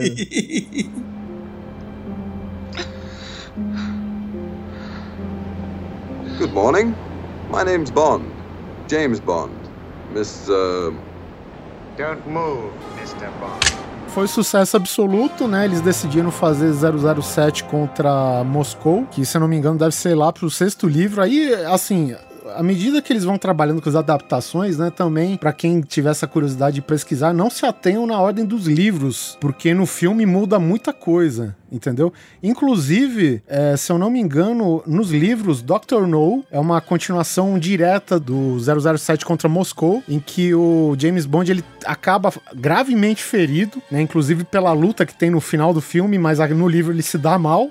e eu acho que legal, por exemplo, que apesar de a história não ser 100% é, assim, fidedigna, né, com o livro, eles aproveitam vários momentos, seja em qualquer livro, e colocam no filme. Então eu acho é, legal, assim, a gente ver, por exemplo, no, no livro do Dr. No, por exemplo, a gente tá vendo um 007 abalado, né? 007 que ele não tem, ele perdeu a confiança, ele ficou vulnerável, né? Ele foi atingido, porque até então é aquele cara cheio de marra, cheio de panca, que ia se meter e na hora que ele leva pior, ele perde a confiança, né? E isso, pra você ver, a gente só vê no começo do Skyfall. É, que ele tá todo. Cara, eu achei, né? cara, super maneiro, velho. Ok, pode não ter ocorrido no Doctor No, né, no filme do, do Sean Connery, mas é um elemento que aconteceu no Skyfall. E assim como é, várias outras citações e ocorrências de, de vários outros livros, né, por exemplo, tem uma ocorrência que acontece no, no livro do Vive e Deixa Morrer, que tá só no, no Permissão pra Matar, do Timothy Dalton, entendeu? Sendo que é um livro do Ian Fleming, do começo do- da, da carreira do James Bond, sabe? Então, assim, vai acontecer várias dessas coisas que, tipo, a essência dos livros está na obra inteira do cinema, cara. E isso eu acho muito bacana, cara. É, tem até alguns livros que são baseados em contos, né? Sim, o, se não, Não me em engano, romance. é, o Octopus é um conto, né? Ele tem alguns, sei lá, 10 páginas, 15 páginas. É bem curtinho, cara. Thunderball não é um conto também? Não, é um. Não, o Thunderball, o Thunderball, na verdade, até legal você ter mencionado, o Thunderball é um livro, sim, que o, o, o Fleming escreveu. Só que o que acontece? Antes mesmo de ele vender os direitos, né, pro Broccoli, pro Saltzman e tal, Rapidinho, rapidinho, pra, pra quem não sabe, Thunderball 007 contra o foguete da morte? não, é não? Não, contra a chantagem atômica. chantagem atômica. Tá? Por que não, né? claro que sim. É porque eu, eu vi bola de fogo, achei que fosse foguete. Confundi. Mas tá certo. O foguete da morte é o Moonraker. É verdade, verdade. Isso aí. Então, assim, antes do Ian Fleming vender os direitos, ele teve uma proposta de escrever um roteiro direto para os cinemas, né? E ele teve assistência de um, de um escritor que chamava Jack Winnigan e de outro produtor da época que se chamava Kevin McClory. O que aconteceu na época, assim, ficou meio obscuro, né? É um projeto que não foi para frente, mas ele usou elementos daquilo que ele começou a escrever como uma grande aventura, uma aventura submarítima, e ele escreveu Thunderball. E aí o Kevin McClory viu, opa, essa história foi que ele começou a escrever comigo. Enfiou o processo em cima do Ian Fleming. E isso ocorreu já quando o, o- o Thunderball tava em produção, enfim. E aí o que que aconteceu? O Thunderball, a produção cinematográfica só foi pra frente porque o, o Kirby e o Saltzman, digamos assim, eles aprovaram que esse Kevin McClory entrasse pra produção junto com eles, porque senão eles eram obrigados a ter uma franquia concorrente a deles. É, deu um cala-boca no cara, né? É, é, Ó, exatamente. Vamos dar um agrado. vamos fazer- dar um é, agrado, claro. né? Até porque não, não tá nada errado também, né? Pô, o cara comprou os direitos do negócio e aí você me faz um filme igual. Pô, É verdade. Então, na, na verdade, assim, eu não sei como que foi a comprovação, né, que o roteiro, ele teve participação, enfim. Ele deve ter cadastrado alguma coisa, pra, sei lá, e- não sei como que se faz isso, o Dudu que tem mais experiência aí pode falar pra gente o que, que você faz pra falar que o livro é seu. É, tem que registrar o livro, mas não é Então, uma coisa bom. muito difícil, não. Mas assim, e, e tipo em estágio embrionário, a gente pode registrar? Pode. Assim, você pode, sim. registrar a trama. Você pode, então, registrar a trama do, do É, livro sem não- ter o livro, por exemplo. Ah, cara, então, aí vai pra tribunal, né? Porque, assim, não existe direito autoral sobre ideia nem sobre título. Existe sobre marca. 007 James Bond é uma marca, ok. Mas não sobre título. E, não, e também não sobre, sobre ideia, assim. Aí que vai pro tribunal, porque se fosse um plágio mesmo, se tivesse registrado o texto fosse igual, não tinha nem conversa. Mas como tá no, no âmbito vão- das ideias, precisa se questionar, né? É, o Ele processo foi pro plágio mesmo, tá? Então é, foi isso. E no final das contas, os produtores toparam que o Kevin McClory entrasse pra produção. Inclusive, nos créditos do filme tá lá, produção de Kevin McClory, ele tá sozinho nos créditos e como produtor executivo entre o Cub e o Saltzman, entendeu? Bom, enfim, só pra a, a gente fechar essa parte técnica, né? Vamos pro principal, né, até hoje, de 1962 até 2015, houve seis atores que interpretaram James Bond. Conforme palavras do próprio Pierce Brosnan, mais homens pisaram na lua. Como se autovalorizar, né? Assim, eu. Eu não sei, mas todo mundo tem um James Bond, né? O meu, eu não sei se isso é bom ou se isso é ruim, é o Pierce Brosnan. Então, eu quero, eu quero deixar claro, porque eu acho legal que aqui nós estamos em quatro participantes, né? E provavelmente umas três gerações, vamos dizer assim, né? Sou da geração dos anos 70. Então, quer dizer, o Eduardo, eu acho que o Neto tá um pouquinho mais pra trás, o Neto mais novo, só que o que nem o Guizão falou, aí ele é da geração do Pierce Brosnan. É, na verdade eu sou da geração do Timothy Dalton, né? Mas eu, É, a- sim, eu é. assisti 007 quando já era com o Pierce Brosnan, que foi com o GoldenEye. É, mas, mas eu tenho uma teoria. Acho que cada um gosta do primeiro que assistiu. É Exatamente. exatamente isso. Tá, eu- é a minha teoria. Eu sempre acho que nem pra mim, é o Roger Moore. Roger Moore, É exatamente. o que eu mais gosto, tá ligado? Porque foi os, os primeiros 07 que eu assisti, que eu lembro que passava na, na TV. Passava no domingo, cara. na- É, não vou falar, mas passava na TV no domingão ali, cara. E era, era passava muito esse, cara, os filmes dele. E eu, putz, pra mim é ele, o- sabe? Aquela carona quadrada, o olhão azul. Eu acho que porque na época o filme que estava pra ser lançado, que era o de 87, acho que é o Marcado pra Morte com o Timothy Dalton, e a Globo entrando na onda de querer promover, de, de querer ganhar audiência, o que, que ela faz? Ah, vamos reprisar os filmes antigos, né, cara? Todo domingo, cara, era um filme do Roger Moore, velho. É verdade. Eu, eu acho que pra nossa geração, cara, é impossível a gente não gostar, apesar de- do, do Roger Moore ser o mais galhofeiro, dos gadgets ser os mais absurdos, as histórias ser as mais pra lá de Bagdá, velho, mas, cara, eu vou te falar, eu, eu coloco como, assim, o 007 de coração meu é o Roger Moore, velho. Eu a, gente era, a gente era criança, né, cara? E criança não Exatamente, tem é. muito esse senso. É impressionável, né? Muito impressionável. O, mas falando assim que você disse já das galhofadas, né? Os gadgets do James Bond não foi necessariamente começou com o Roger Moore, não, né? E não só isso, como ele ditou tendência, né? Porque já no Contra Moscou, o Bond já tinha um, um- alguma coisa que é um, era um Já. pager, né? Que foi inventado mesmo Há 20 anos depois, do filme, cara, sabe? E é um pager com a função que ele tinha no começo, de notificação. Piscou lá a luz, você liga pro número de telefone que você precisa ligar. Isso aí. Ainda tem também, inventou aquele Sonic, Sonic não sei o que lá 2000 lá que vendia na Polishop, né? Detector de escutas. Exatamente, ele tinha um bug detector. Que hoje ainda é usado, né? Esses bug detectors aí, né? Do- O 007 contra o Moscou, ele tinha como vilão principal aquele ator do Tubarão, o Robert Shaw, que talvez o maior sucesso da carreira dele é o Tubarão do Spielberg, né? Nessa época, ele estrelou como vilão o 007 contra Moscou. E acho interessante que o filme começa treinando agentes para matar James Bond, né? Então, basi- basicamente, o agente lá da. Sei lá, sei lá, será KGB? Os caras pegam um agente. Eu acho, que, eu acho que já era Spectre, hein, cara? É, era Spectre já. Eu acho que era. É. Só que é o seguinte, a Spectre, é, ela jogava um governo contra o outro, né? É que nem aquilo que Isso. você falou, não era a Rússia necessariamente, né? Era aquele lance do governo dentro do governo. Então o plot principal que eles queriam atrair a atenção do James Bond, né? E tinha o assassino, né? Que era o papel do Robert Shaw, o que é o Grant. E o teste era tipo você disfarçar um agente qualquer da KGB, colocar uma máscara de Sean Connery nele e ele matar o agente, entendeu? Como se colocasse uma máscara e o cara virasse o James Ah, Bond. é, entendeu? eu, eu sou bom suficiente pra te matar já, né? Seu, É, seu homem mascarado de James Bond. Aqui- aí tem aquela russinha doida, aquela velhinha Rosa Klebb, né? Que o cara falou: ó, vê se esse agente tá bom. Aí tá lá o, o Grant, né? Que é o Robert Shaw parado. Ela dá um murro na barriga do cara, velho, que o braço dela volta pra trás, assim, sabe? E ela fala: é, tá bom, esse dá. Sabe? É, com soco inglês, né? Com soco inglês, Isso, com soco inglês, cara. No inglês. É, no, no inglês, exatamente, cara.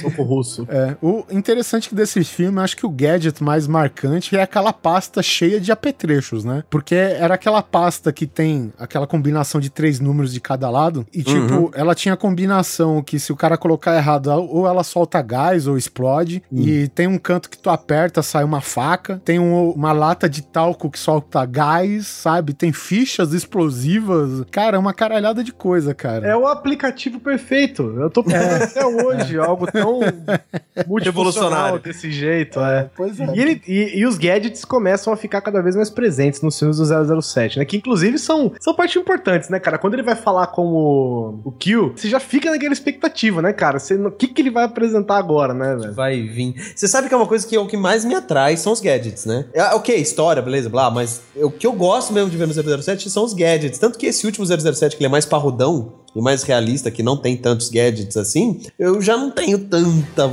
assim, vontade de assistir. Eu gosto. Pô, aquele relógio com laser, é, relógio que explode vidro de carro. Mano, isso é muito legal, cara. com as Não é à toa que um filme mais recente, como Kingsman, por exemplo, né? Ele se baseou muito no 007 e tem milhões de gadgets também, né? Abotoaduras explosivas, é, proteção de carro que é granada também, um monte de coisa legal, assim. É, usando o recurso aí que é muito antigo, né? Que é o recurso das armas mágicas, né? Dos nossos heróis de fantasia e tudo, E- das, é grandes, das grandes histórias. É, mas é isso mesmo, né? Assim, não tô falando só em termos de poder, mas eu digo assim, o herói, ele sempre tem. Falando de herói, né? É, aí vamos lá, mas assim, cara, vamos não lá. tem como escapar. Não, mas acho maneiro, assim, porque você vê, pega os mitos e tudo mais, o herói sempre tem, né? É, a maioria das vezes, vamos dizer assim, sempre tem assim um, um mentor, um cara desse aí, que entrega pra ele aquelas armas que estão de acordo com o desafio que, eles vão enfrentar, que ele vai enfrentar ele vai usar aquela arma em determinado momento. Isso aí é parada clássica, né? Aí quando você coloca isso, por exemplo, você transpõe isso, é um símbolo muito forte. Quando você transpõe isso pro outro cenário, eu tinha que dar certo, né, cara? Deu certo completamente isso, né? Então é. É, e até hoje funciona, né? é, pois é. Tem uma parada, porque, tipo, no Um Novo Dia para Morrer, que é com o Pierce Brosnan, é o vigésimo filme da franquia, né? Então, mais ou menos, a franquia tava naquele ritmo de comemoração. Pô, é o vigésimo, né? É o vigésimo filme de James Bond. Então, eles fizeram uma homenagem que o Q, ele vai passando algumas coisas e o Pierce Brosnan, ele vai fuçando em tudo, cara. Aí ele pega o sapato, tem uma faca que é do 007 contra Moscou, ele pega a, a maleta cheia de apetrechos e o Kill, irritado pra caralho, vai tirando as coisas da mão, né, velho? Pô, deixa essa porra aí. Aí ele me liga aquele jetpack do Thunderbolt, sabe?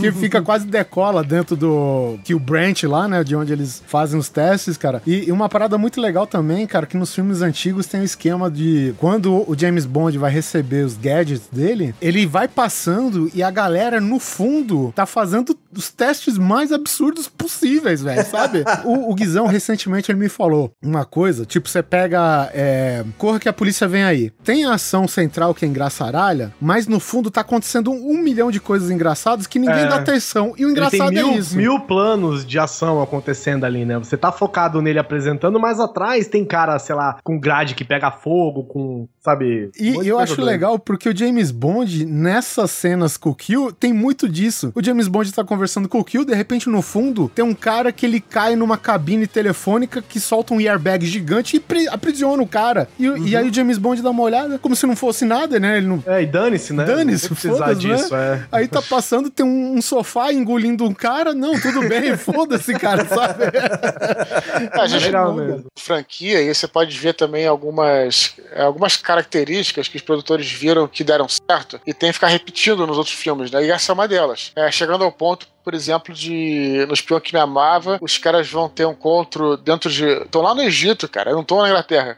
Dentro de uma ruína lá. Eu não sei se é uma pirâmide. É uma pirâmide, praticamente. Uma pirâmide uma esfinge, acho que é, da esfinge. E Os caras montam dentro da esfinge uma área pra testar as armas. Quer dizer, não tem nada de mais absurdo. Pra que que tem que ter? Não, eu entendo até que vocês vão se encontrar dentro da esfinge. Agora, pô, tu vai modificar a esfinge pra fazer um né, teste, teste, Precisa levar teste em um- Londres, pô. Um beijo, né? Aquele É. avião É. gigante, cargueiro. Não, levou o laboratório inteiro pra lá, né, cara? Então, assim, mas, mas parece que uma coisa, assim, totalmente fora da. É surreal, mas parece que é uma coisa nesse nível, assim, tipo, o roteirista fala só, não tem a cena lá das armas sendo testadas, e o roteirista fala, não, mas os caras vão estar no Egito.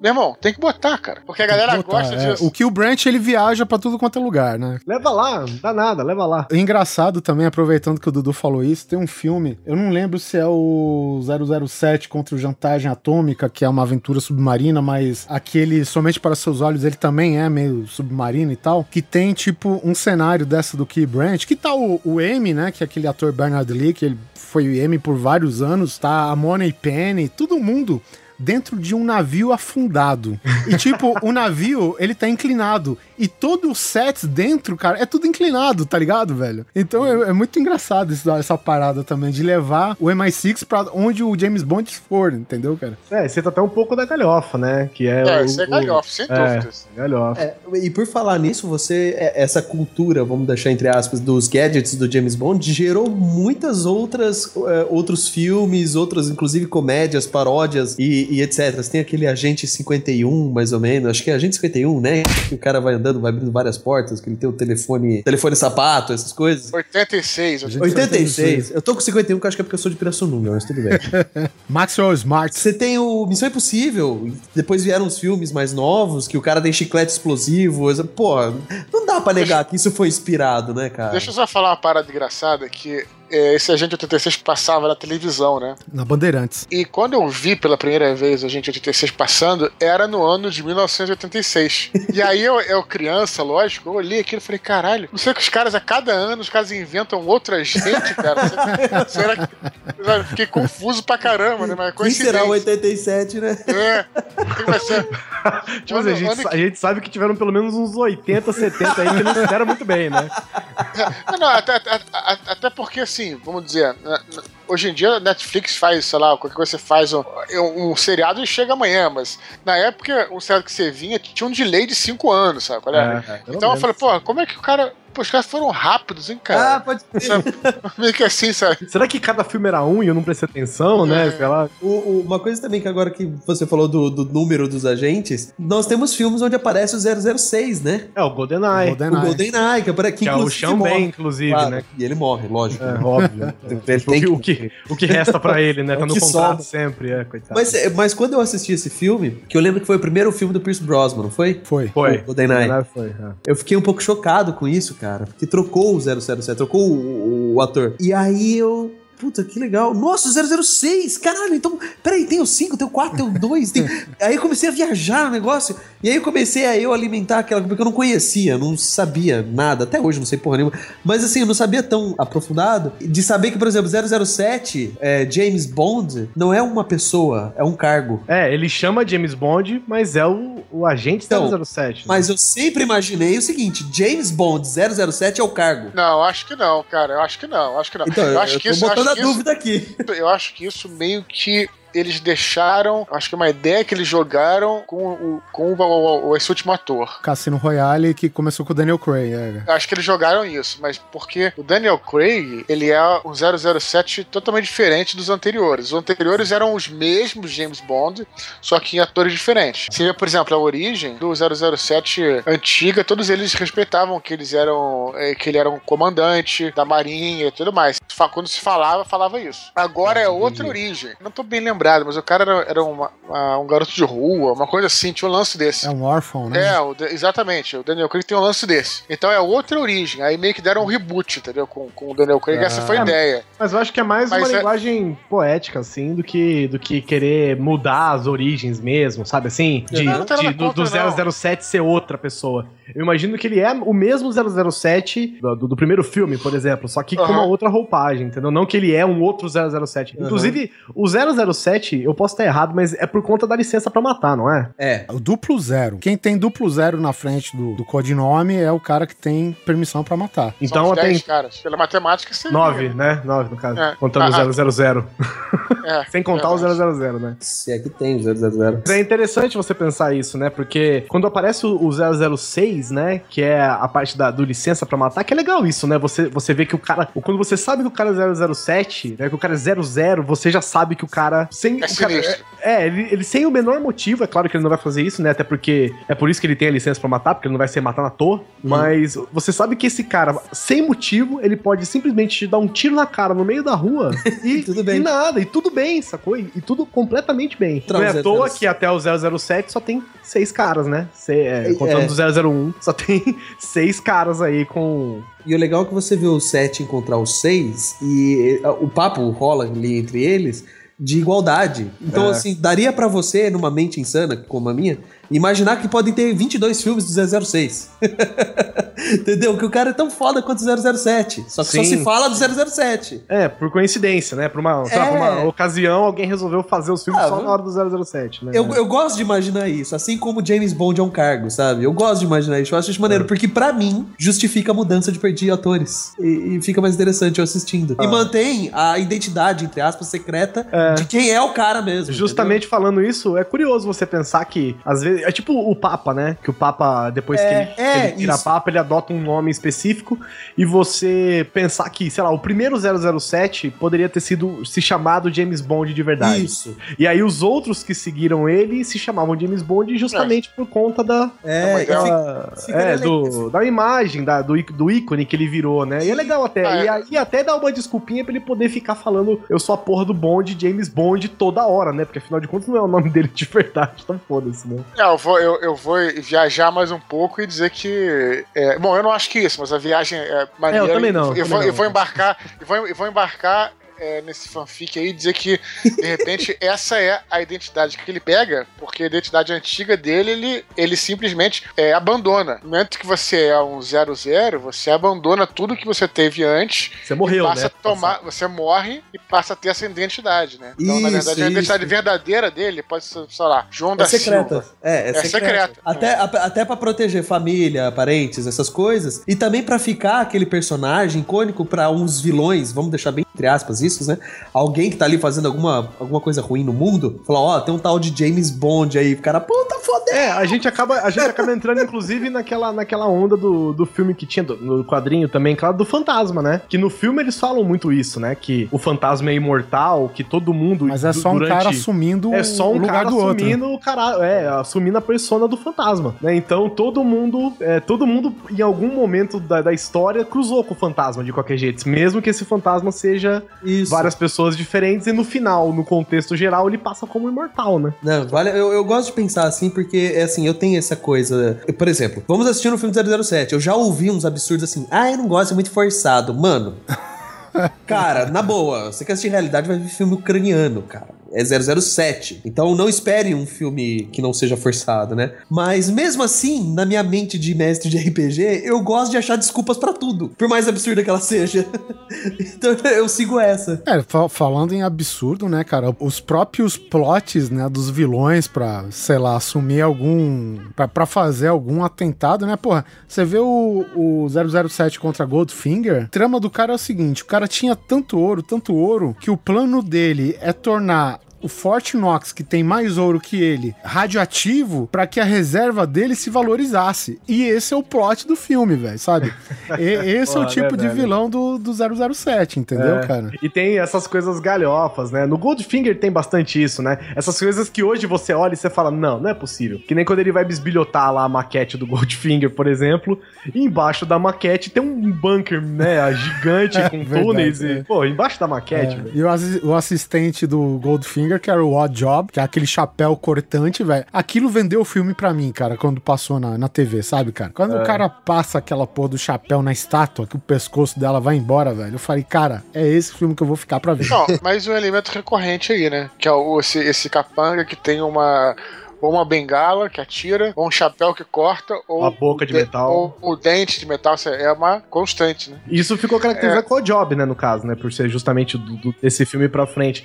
E, o- e tem uma parte galhofa nesse filme, inclusive, que é uma coisa que é aquela parte do humor, né? Inclusive aquele humor britânico, né? Engraçado. Que ele vai preso e aí ele quer chamar o guarda pra ele, chamar a atenção do guarda. Ele fica fazendo gracinha pela janela da cela. Aí de repente ele dá um tchau pro cara e desaparece. Aí o cara, tipo, simplesmente abre a, a, a- a porra da e entra, né? Tá no alto. Aí toma um sabugo lá do, do 007. É, ele tem um gadget, eu acho que os diamantes são eternos, né? Que é outro plot lá que o, o Blofeld queria os diamantes pra maximizar um, um laser num satélite pra destruir os mísseis dos Estados Unidos. Alguma coisa assim, né, cara? E, e, tipo, tu vê essa trama tão megalomaníaca e de repente o cara vai revistar o James Bond, né? Que esse daí foi a volta do Sean Connery pro papel, né? O cara vai revistar o James Bond e tem tipo um, um gadget que é uma ratoeira no bolso que prende o, o dedo do cara, sabe? E ele distrai a atenção do cara e pronto, sai aquelas Você imagina, brigas, né? você imagina ele acontece alguma coisa e de repente ele tem que ir pro aeroporto normal, assim. Em vez de ter que pegar um jatinho privado ou qualquer coisa assim. O cara tem que Exatamente. simplesmente ir pro aeroporto, aí você vai ficar seis dias tirando coisa do, bolso, velho. So you're a British spy. Do you have a name? Name's Bond.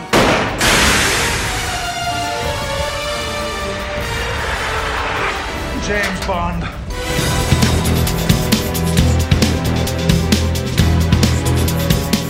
E é no Goldfinger, inclusive, né? Voltando aqui, falando já dos gadgets em geral, é no Goldfinger que já começa o icônico DB5, né? O Aston Martin DB5. Puta, se a gente for falar de carro, eu vou começar a surtar. Cara, que carro massa! Calma, vamos ficar no DB5 por enquanto, porque é, o primeiro, né? É o icônico. primeiro, é o primeiro, é o clássico. Quando alguém fala James Bond, você lembra que o veículo dele é o Aston Martin DB5, né, cara? Aliás, a gente teve um ouvinte nosso que tirou foto com esse, não foi? Sim, tirou. O Rafael Heffenstein, eu acho que é um negócio assim. Foi, foi. Mandou lá do Japão, cara. Cara, que foda. É, não é só um, um Aston Martin DB5 que por si só já é um puta carrão, né?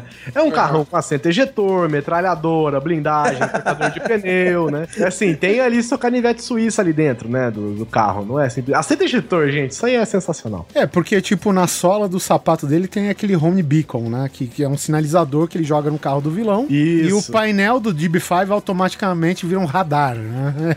Então é, é, é uma coisa bom. que funciona com outra, né, cara? Então, tipo. É, é, é, ele tem a blindagem traseira, né? Que, tipo, ele protege o vidro traseiro de tiros. Ele joga aqueles espinhos, né? Pra furar pneu, joga óleo. Cara, é o carro da corrida maluca, velho, sabe? É bem explicado. É isso, velho. E ele passou por o quê? Uns 4, 5 no geral, no total da série aí, né? Mudou também. Teve o seu BMW, teve o Jaguar. Não, até, até vou te dizer que o, o que mais me marcou, talvez pela questão da época, como a gente tava falando, né? Nem foi o Aston Martin, foi aquela Lotus. A Lotus que usa- Spirit, branca, né? do- É, Eu- era exato. essa que eu ia falar. Que virava. Essa que vai pra baixo d'água, submarino, né? Isso. É. No mesmo filme em que o carro voava, não é? Não. Não, o Não carro- é no filme do não, não. Christopher Lee? Não, não, o carro, o carro não voa, mas, mas aí que tá. É, tem, tinha um filme da época, é, acho que é da mesma época, que tinha um carro parecido, mas é, que também levantava a porta, assim, que o carro voava, um filme de ficção científica. É, já de é volta aventura. para o futuro. 2. Não, não. Não, eu nem ia falar disso, eu ia falar o Último Guerreiro das Estrelas. E esse carro era foda, o cara entrava no carro e também apertava o botão, o carro virava nave e tal, então tava nessa onda dos carros que se transformavam. É, verdade. Mas eu sempre achei bonito esses carros com frente baixa, assim, japonês, e Uhum. que levanta o olhinho, e puta, a hora que ele entrou embaixo d'água, virou submarino, e é, é disso, é isso que eu quero ver quando eu assisto o 007, saca? Quando vai sair um filme novo, eu fico na expectativa de ter esses gadgets, é, é uma coisa que me atrai. Não vai pois ter é, mais, não vai é, ter pois mais. é, e ele foi ficando cada vez mais ignorante, os, os carros, né? Na verdade, os carros, na verdade, né? Ah, tá. Porque aquele BMW do 007 GoldenEye, por exemplo, ele controlava pelo celular. Ah, esse é do. O Amanhã Nunca Morre, acho que é. Que ele controla pelo celular, né? Isso, aí o carro atirava, o carro jogava óleo, o carro fazia um monte de coisa, sem ele sequer tá dentro do carro. É, é legal que o Kill vai entregar o carro dele, né? E ele sempre entrega com aquela taxa de expectativa muito baixa que volta inteiro. É. né? E, e aí, tipo, o, o Kill ele tenta pilotar pelo celular, por algum acaso, ele abre lá, é um celular que é o controle, que tem mais ou menos o controle do iPod, né? Aquela rodinha maldita que faz tudo. E tipo, o carro vai dando tranquinho. Óbvio, né? Que o Kill ele não sabe pilotar direito. Aí o Pierce Brosnan pega, ah, deixa eu ver. E dá drifting, dá, sabe, para milímetros dele, cara. James Bond, né, velho? É, é o cara capaz de tudo, velho. É, cara- e, a- e o doido é que, apesar de tudo isso, né? De todos os gadgets cada vez entrando mais nos carros e virando, inclusive, submarino, né? Porque não? Você pode fazer qualquer coisa, né? É o cinema, afinal de contas. No, no próprio Skyfall, né? Ele tem uma revisitada, né? No que é muito mais já Muito focado com o, pé, com o pezinho na realidade aí, né? Ele, ele deu essa revisitada no DB5. Tanto que tem até uma piadinha que ele dá carona pra, pra Amy. Ela começa a encher o saco dele, fala um monte de merda pra ele, assim, ele segura, ele segura a manopla de câmbio e olha pra ela, assim, ela "Você vai fazer o quê? Você vai me ejetar? É, foda. e aí continua, né? Então você vê que ele foi ficando cada vez mais maluco, né, com o passar dos filmes, e agora ele voltou a ser basicamente um carro, né? Um carro bom, né? Carro caro, um carro. Sim, é, é que no, no Skyfall, que é um puta de um filme, diga-se de passagem, ele dá, assim, todos esses personagens, né, que estão há, há vários filmes sem. Há vários não, mas há dois, mas como lança um a cada quatro anos, então é um tempão que a gente não vê esses personagens recorrentes em tela, né? Então, por exemplo, o Skyfall volta a Money Penny, o M volta a ser um homem, né? Que vai ser É, o, o Ralph isso. Fiennes, todos aqueles elementos. E o DB5 no Skyfall, ele é meio um gostinho pra aquele cara que assiste o James Bond desde as antigas, né? Porque ele precisa pegar um carro que não é monitorado pelo MI6 e ele tem que pegar a M, né? Que tava sendo alvo terrorista de um inimigo, que é aquela coisa que a gente falou, né? Não é o inimigo que quer dominar o mundo, é o vilão por vilão só, ele quer vingança, né? Ele quer. A M É o fez. Clodovil, é o, Clo, é o Clodovil. né? o cara lá, o Javier Bardem, virou o Clodovil, cara. Virou, Clodovil. Igualzinho, cara. Porra, muito bom. aí. É verdade, Clodovil. Não só Clodovil, como virou daqueles aqueles caras metamorfos, né? Que ele de repente ah, faz uma cara muito Ele louca. tira lá uma e- prótese de titânio É. da cara e a cara dele derrete, né? É engraçado, ele tira a dentadura e a cara cai inteira, né? Que loucura. É, porque Eu no, no plot não. do filme, né, to- todo espião da MI6, ele tem a sua pílula de, de suicídio, né? É. E a dele não matou ele, é, simplesmente corroeu o rosto dele por dentro, né? E por essa e alguma coisa a mais, ele quer vingança pessoal contra a Amy, né? Que é, É, a, a Judy é. Dent, até então. E é o legal, assim, que pro fato do James Bond querer andar meio low profile, ele fala, ah, eu tenho um carro aqui. E ele tá com o carro guardado, que é o DB5 do, do primeiro filme, entendeu? E, e o filme, que é até muito pé no chão, ele se dá direito a usar todos os gadgets do carro. É pistola atirando atrás dos faróis e aquela coisa, e me dói o coração ao ver que o carro é destruído no filme, né, velho? É o Let It Go, né? aqui. É o Let It Go. Let it go, exatamente. Vodka martini. Shaken, not stirred. And for you, The same. how do you take it? Straight up. With a twist. Thank you, Mr. The name's Bond. James Bond.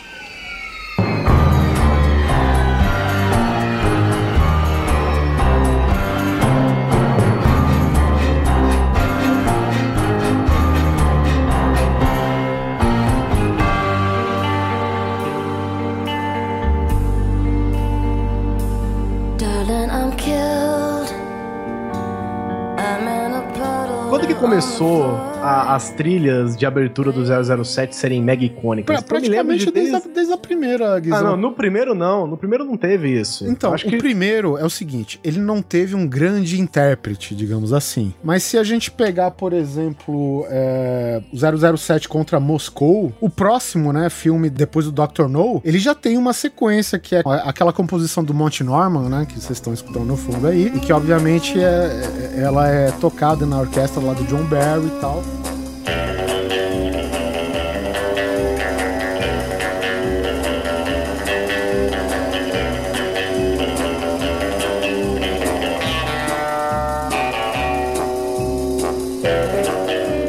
Realmente tem uma versão é, vocal, com vocal, que é pelo Matt Monroe, e ela é só tocada nos créditos do filme. Mas o estilo da abertura tá lá, que é, é- essa estila é pelo designer Maurice Binder. Meu, só saiu, acredito, dos créditos porque morreu, né? Vamos ser honestos, né, cara? Mas eu acho que a partir do Goldfinger, que, é, que entra a Shirley Bassey como principal intérprete da música Goldfinger e tal, cara, aí é ladeira abaixo, cara, e virou marca registrada de todos os filmes do James Bond. É, inclusive, você cantar a música de abertura do James Bond é tipo, sei lá, ganhar um, Grammy, né, velho? É tão importante quanto qualquer ação no mundo musical aí, né? É, e, e tem, porra, cara, vários intérpretes assim, cara, por exemplo, Thunderball, que já é depois do Goldfinger. Tina já- Turner. É, Ah, não, é não, Thunderdome. não, Tina Turner tá no GoldenEye, viu? Então você, ela é intérprete do, da abertura do GoldenEye. Ah, é Tina Turner? É, Tina Turner, cara.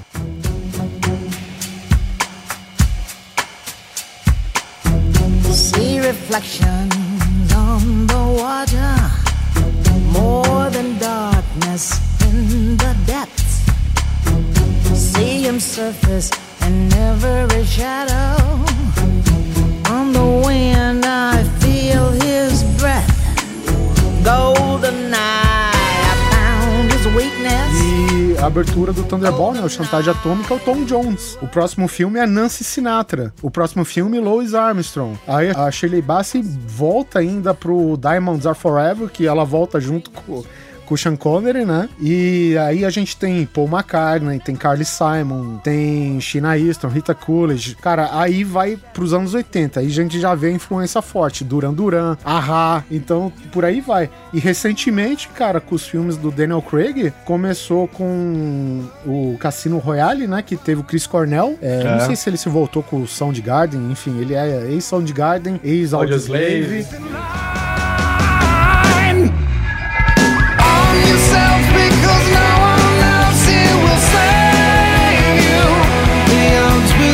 tree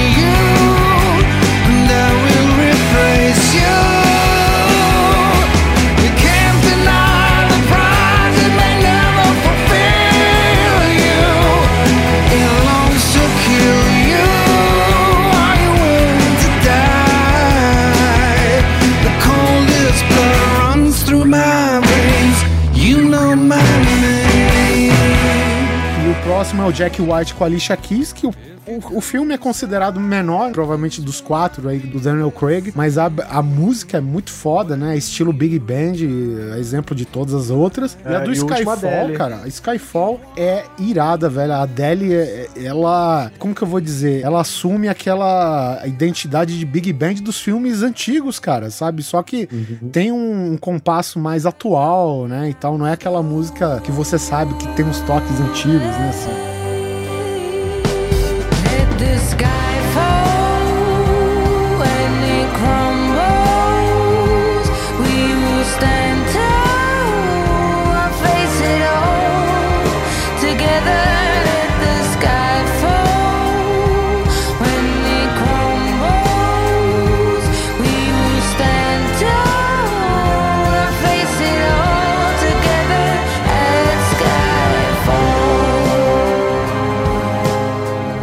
É, justamente aquilo que eu comentei mais cedo, que é a parte dele se adaptar ao momento, né? Pra você ver, anos 90, temos Tina Turner, Sheryl Crow, Garbage e Madonna. Só, de leve, né?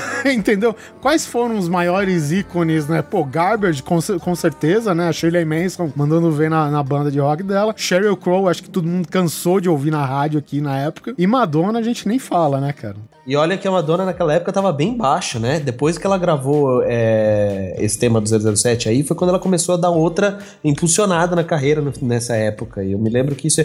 Ou seja, se você é convidado pra fazer uma abertura do James Bond, né? Isso é um. Eu acho que é até melhor, ou tão bom quanto ganhar um Grammy, cara. É, a abertura do 007 2015 aí, Justin Bieber, já confirmado, fiquei sabendo aqui. Pelo amor de Ele Deus. até, ela até participa de um filme, né? Madonna não participa? Participa no próprio Faz filme que ela que a, que a música tema é dela. O, o Novo Dia para Morrer. Que é aquela teoria que eu já disse, que a vantagem de você contratar um músico pra um filme é que você ganha a trilha sonora de graça. Pois é. É, vem, Ah, junto, com, pode crer. vem junto com o pacote aí do, do- Ou seja, se tiver Liv Tyler, Aerosmith. Aerosmith é a trilha do 007. É, tá certo. Ah, Vocês têm as, as aberturas preferidas aqui? Eduardo, Eu por tenho, exemplo. eu tenho. Pode falar. falar. É, a View to a Kill, deixa eu ver como é que é em português. É. É View to a Kill, o nome do filme é Na Mira dos Não, a Assassinos. Na Mira dos Assassinos, É. que é com o. É o último do Roger Moore, 1985. Duran Duran. Duran Duran, claro. Pô, aquele. A música também é uma música que. Aí que tá, é, como a gente falou antes, cara, é, não tem como desassociar os filmes de James Bond e as músicas a- a- ao Ao momento período, que você conheceu, ao período. É, Tanto que você falou conhe- Duran Duran aqui, já Na lançou verdade- mullet e ombreira já na mesma hora aqui, né?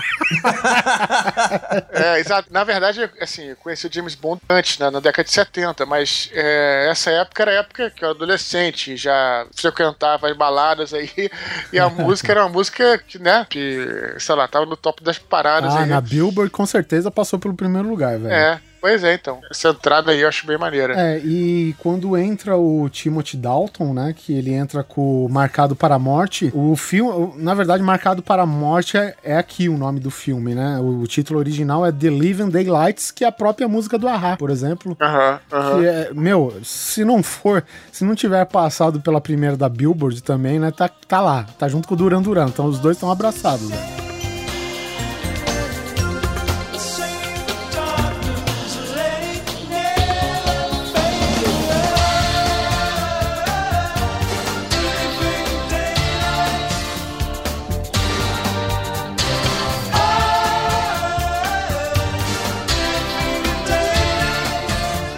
Eu só queria fazer uma menção rosa a Live and Let Die. Live Let Die, É, Paul McCartney. é, Eu só vou concordar, Live and Die é a minha. Esse daí já é do 007 Vive e Deixa Morrer, né? Tá óbvio. É. De Uhum. 73, é. A minha preferida, cara, é, não tem, assim, eu arrasto muito porque eu sou mais pro rock, assim. Eu gosto muito do- da You Know My Name do Chris Cornell aí no Cassino Royale. Mas eu sou obrigado a falar que a, uma das aberturas minhas preferidas, pode não ser o meu filme preferido de James Bond, mas ainda assim é considerado, é, na época, é, um dos filmes mais fiéis ao livro, que é o A Serviço Secreto de Sua Majestade, que foi o único filme do George Lazenby, e que na verdade é, foi uma música orquestrada, mas porém a abertura do Maurice Binder fez toda a diferença, entendeu? Sabe quando vo- você fica louco na música, você vê um show, mas se você escutar sozinho no seu iPod, celular, sei lá, não tem a mesma graça, né? Ela, ela é legal pra você ver junto com a abertura, velho, do, do Maurice Binder, que é toda aquela sobreposição de imagem feita com silhueta de mulheres e a, a bandeira da Inglaterra e aqueles brasões loucos, cara. Então, é, bem louco. Cara, é animal. E se você pensar que isso foi feito no ano de 69, é um negócio de te deixar mais maluco ainda. Então, eu fico entre essas duas. Eu gosto muito dessa, né? Do Serviço Secreto da Sua Majestade e do Cassino Royale, que é a música You Know My Name, que é bem.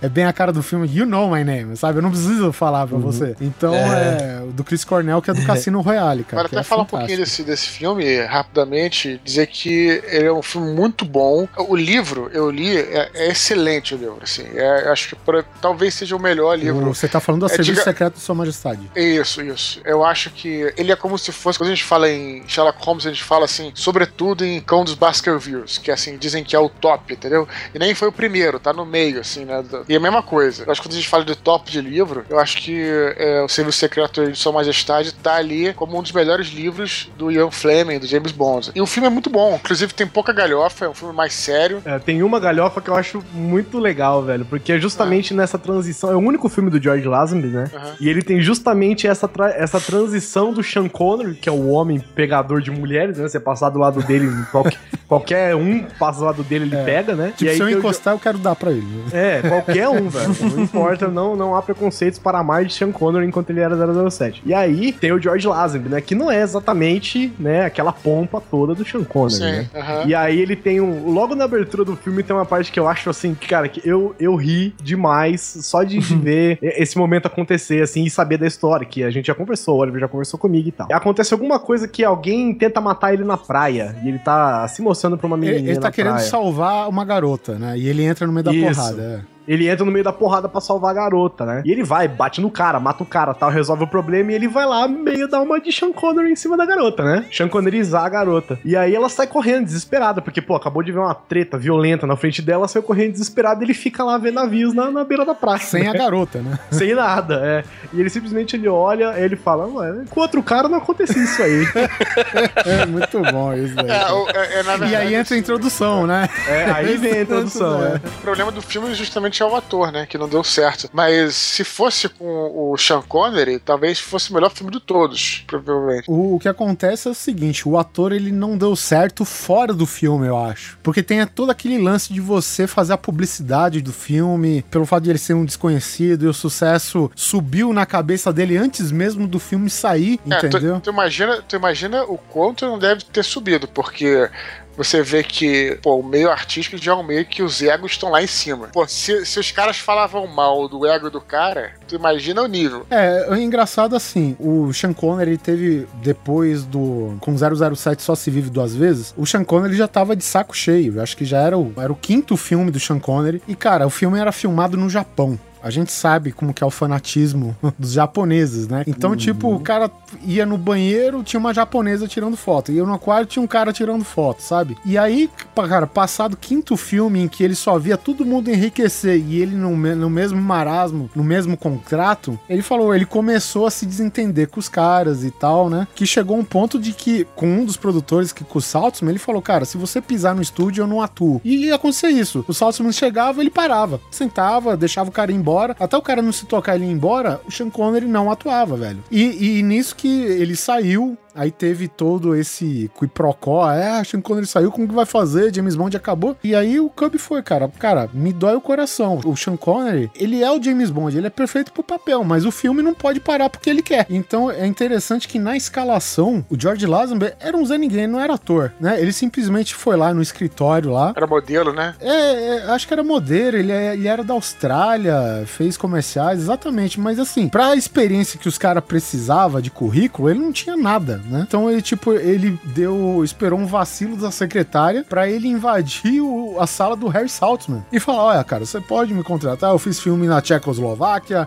em Hong Kong, todos os lugares que ninguém podia confirmar, ele deu, entendeu? E aí o Harry Saltzman, com aquela atitude, ele ficou impressionado, né? E mandou pro diretor do filme, que até então, o editor dos outros filmes, acabou virando o diretor desse filme, que é o Peter Hunt. Oh, que legal. E, e o Peter Hunt, cara, por decisão dele, ele quis uma parada mais pé no chão, mais fiel ao livro e tal. Exatamente. E aí. aí o que acontece? O Peter Hunt falou: ó, a gente vai começar a trabalhar. E aí o cara entrou em desespero. Ele falou: Peter, eu não sei nada. Eu menti pro Saltzman. Eu menti pro cara, eu menti pra todo mundo. Eu não sou ator, cara. Eu só faço zoeirinha na internet, cara. Eu só queria esse papel demais. Aí o Peter Hunt falou: Cara, você enganou dois dos produtores mais linha dura d- desse mundo, sabe? Você é ator, cara. Sabe? Você mantém a sua história que eu te escalo como James Bond. Cara, e aí ficou essa foda. história, cara. E no entanto que, que nem o, o Eduardo falou, cara, é um filme mais pautado no livro, né? Que é aquela coisa que o Blofeld. Eu não sei se ele faz meio que uma cirurgia pra ficar irreconhecível. Eu não, eu não entendo direito é,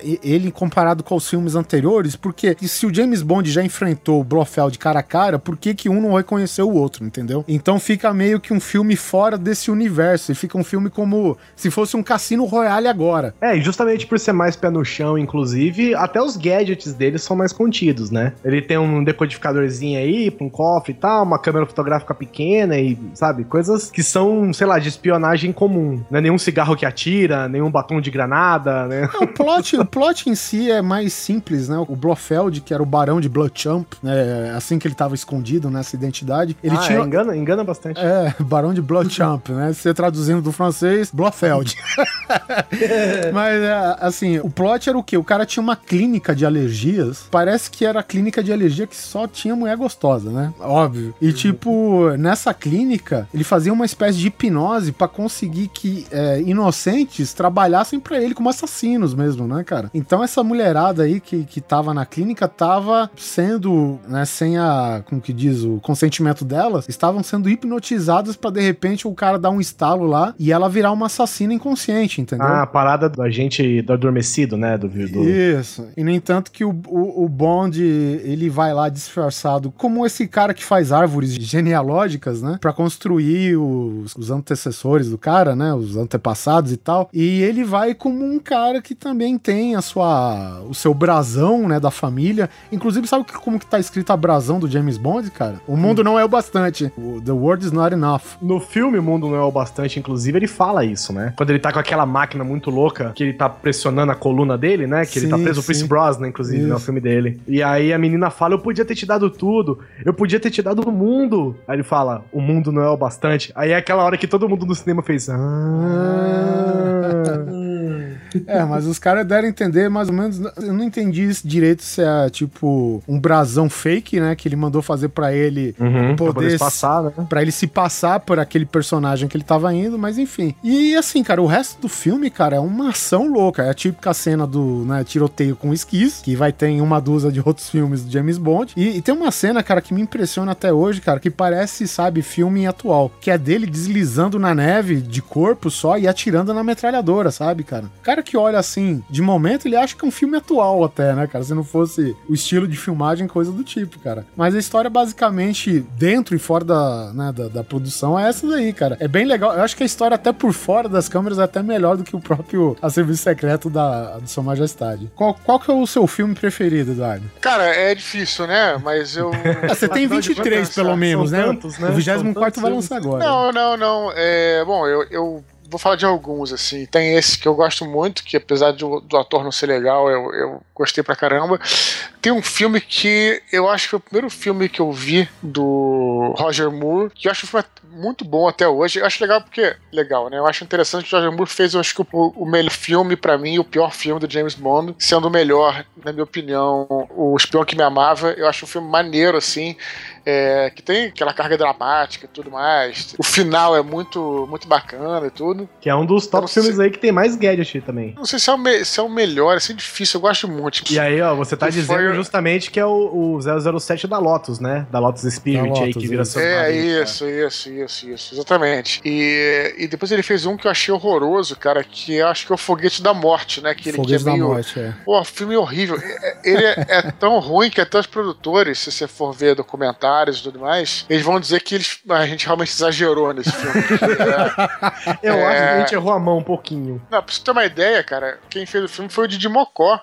Foi, foi, Renato- foi, foi a produtora do Renato Aragão, que ajudou a Sério? fazer. É, esse não é esse que se passa no Brasil? É, no Rio. Brasil, exata. Parte dele se passa no Brasil. Qual que é, Então- qual que é esse exatamente? É o 007 contra o Foguete da Morte. Foguete É. da Morte. Foi uma 79. joint venture com, é, com a produtora dos Trapalhões. Mas na verdade, coitados dos Trapalhões. Eles eram bons, filme- né? Eles eram bons, né? Ele é um filme com muita. muito pastelão mesmo, tem humor pastelão. No final tem aquele cara que é o, o Jaws, né? Que é o cara da, da mandíbula. Aí no final ele se apaixona por uma garota no espaço, os dois saem voando de mão dada. É um troço assim. O plot é um- desse filme, o vilão principal é o tal do Hugo Drax. é, antes, antes de você falar, tem que lembrar que a gente tava na época do Guerra nas Estrelas, né? Guerra O nas laser, Estrelas. tudo do tal, né? laser, exatamente. Laser. Então o que acontece? O plot principal era o Godrex, ele tava, tipo, digamos assim, cultivando seres humanos melhores, né? Ah, Matrix. Não, não- não, não é cultivando, mas enfim, sabe, se tu vê, tipo, a- o pessoal que vivia nas dependências dele, era tudo aqueles altos, né? Basicamente, o, o melhor de cada raça, entendeu? Uhum. Você vê o pessoal tudo esbelto, né? Com um corpo ótimo e não sei o quê. Então, o objetivo dele era o quê? Soltar um gás na Terra que só mata os humanos e depois voltar pra colonizar a Terra seu bel prazer. Nossa, só isso. É, é só isso. Tranquilo, Fortinox aí, de repente. É. E aí, eu tô vendo aqui na nossa lista, nosso, nosso app de gadgets aqui do 007, Dudu. Você, inclusive, escolheu os dois filmes que praticamente são os que mais tem gadgets aí do 007. É, então. Que tem atirador de dado de pulso, decodificador de, de cofre e maço de cigarro, torreta disfarçada de homem dormindo.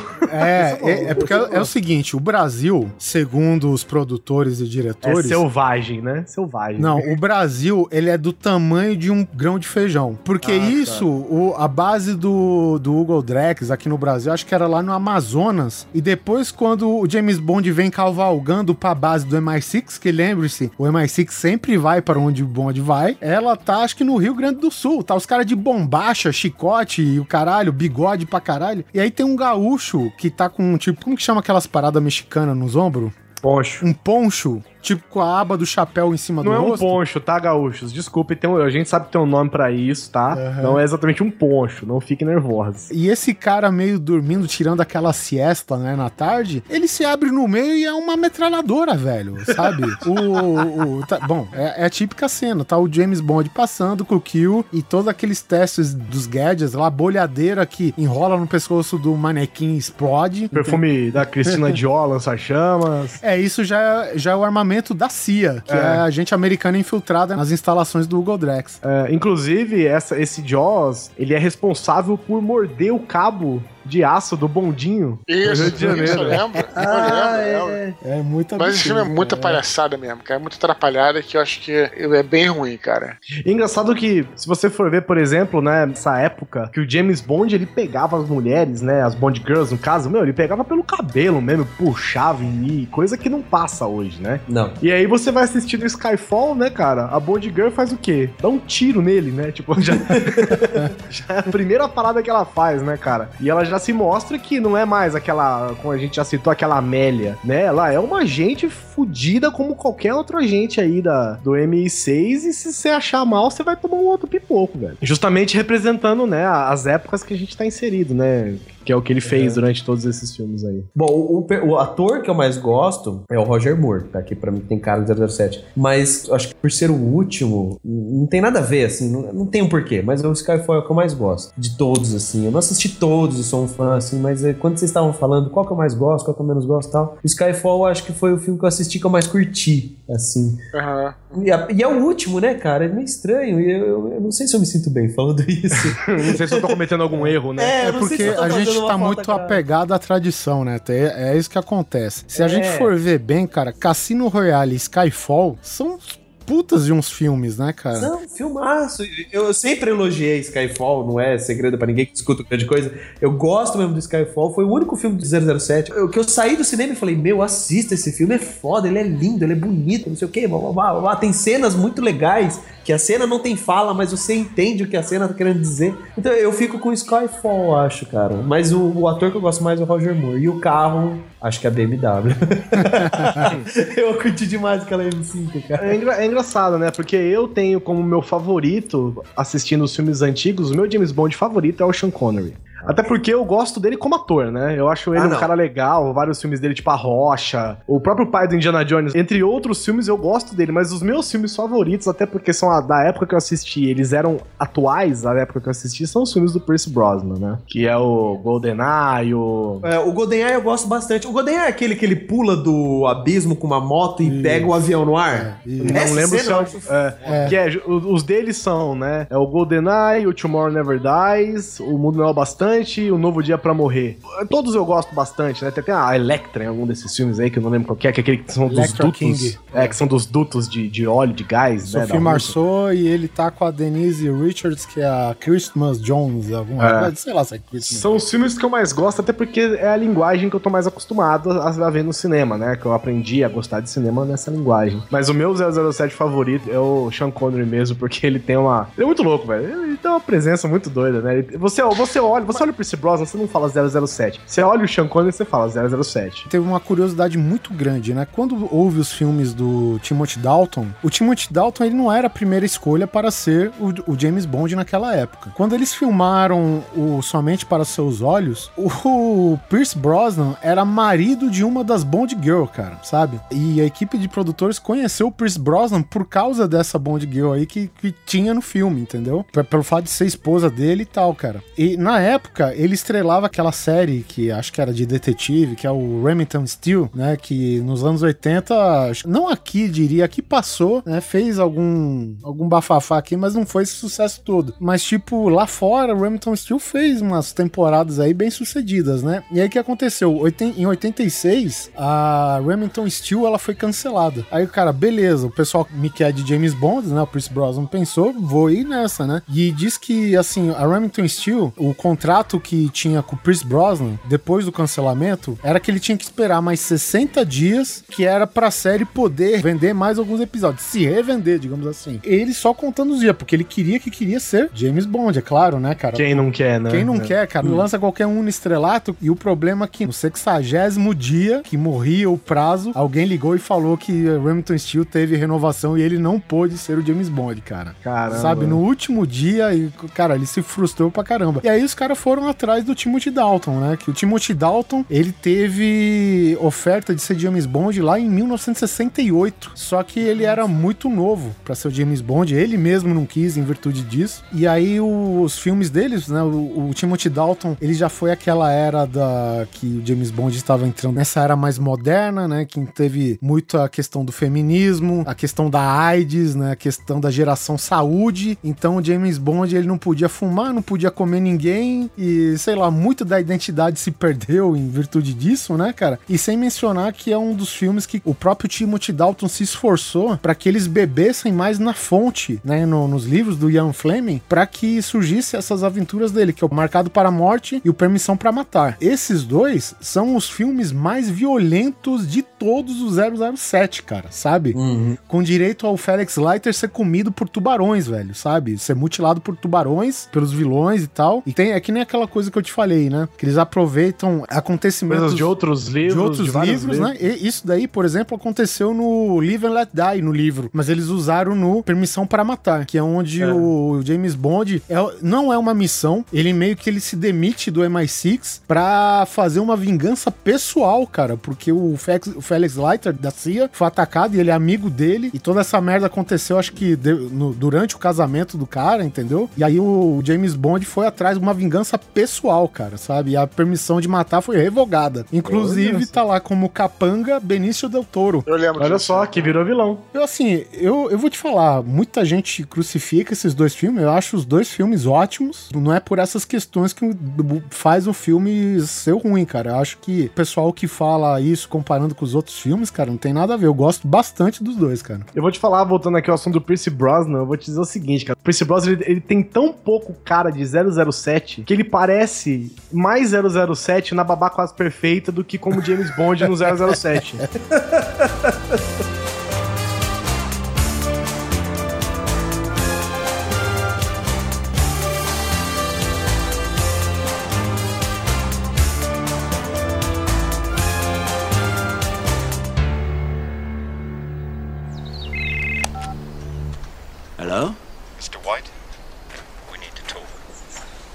is this?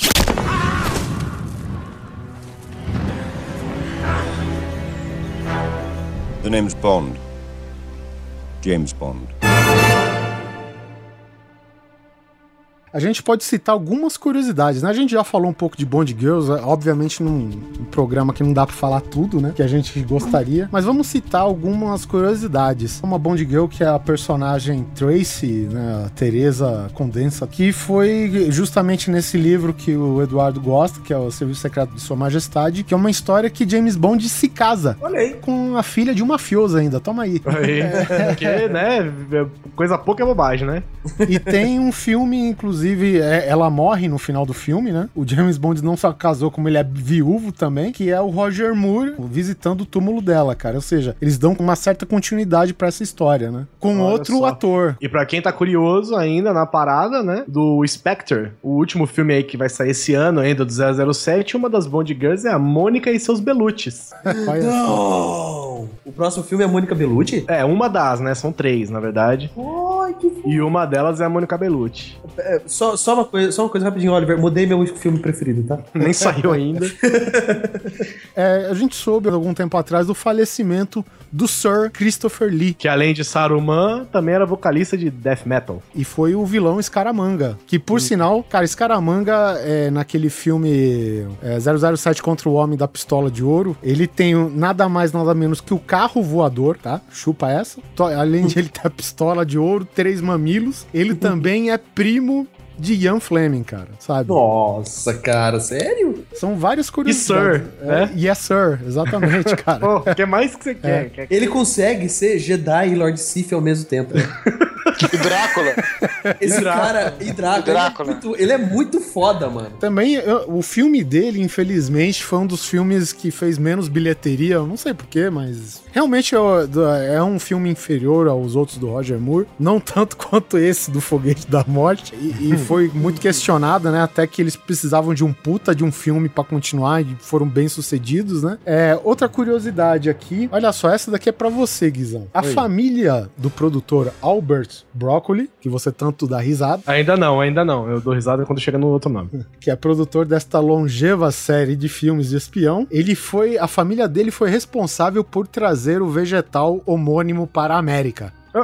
Para. Ah, rapaz. Você tá, não, você tá zoando que Não. o cara que chama brócoli, ele realmente tem uma ligação com o vegetal brócoli. Sério Sim, mesmo? Não. é- É uma dúvida real. Não, pode parecer chacota, mas é uma dúvida real. Não. Ele tem realmente uma ligação com o vegetal Você brócoli. lembra quando se contou um pouco da imigração italiana para a América? E isso na, no Poderoso Chefão? Don Corleone, ele assume a identidade do lugar que ele veio. O nome dele não é Don Corleone, não é Corleone. Entendeu? Ele vem lá da vilarejo, Corleone, sei lá. Então ele assume essa identidade. A família dele deve ter feito a mesma coisa, cara. Deve ter, Caralho. deve ter feito, deve ter sido o mesmo histórico do tipo, sabe? Caralho, olha, e você não queria chamar Oliver, né, Neto? Outra curiosidade aqui, ó. Que nem a gente falou, né? O Agente 007 foi fruto da cabeça do Ian Fleming, principalmente por causa é, do início da Guerra Fria, né? Saiba, Guizão, que o primeiro dono dos direitos para os cinemas foi um russo.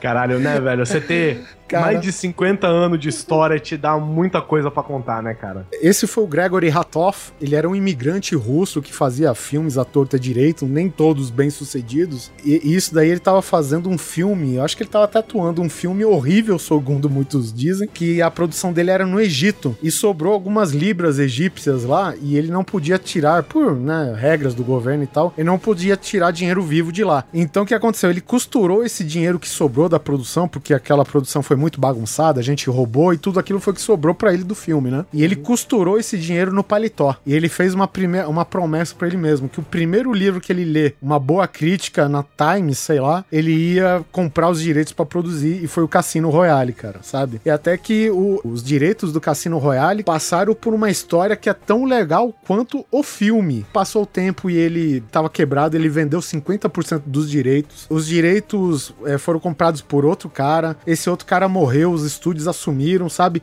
E ficou essa bagunça até que se conseguiu num grande processo aí que a, a família, no caso a filha do Broccoli, né, a Barbara Broccoli com o enteado do Cub, que é o Michael J. Wilson, que é, são os dois produtores atuais do, do 007, ou seja, o filme permaneceu na família. né, O Cub Broccoli se foi, Harry Saltzman, ele perdeu os direitos, ah, perdeu o dinheiro, foi obrigado a vender tudo também. Mas assim, a família do Broccoli continuou o legado, né? E até que eles conseguiram em 2000 comprar os direitos do Cassino Royale e finalmente fazer a história do filme como ela realmente, como ela realmente é, não, com várias coisas a mais, é claro, mas com todos os elementos que estão no livro.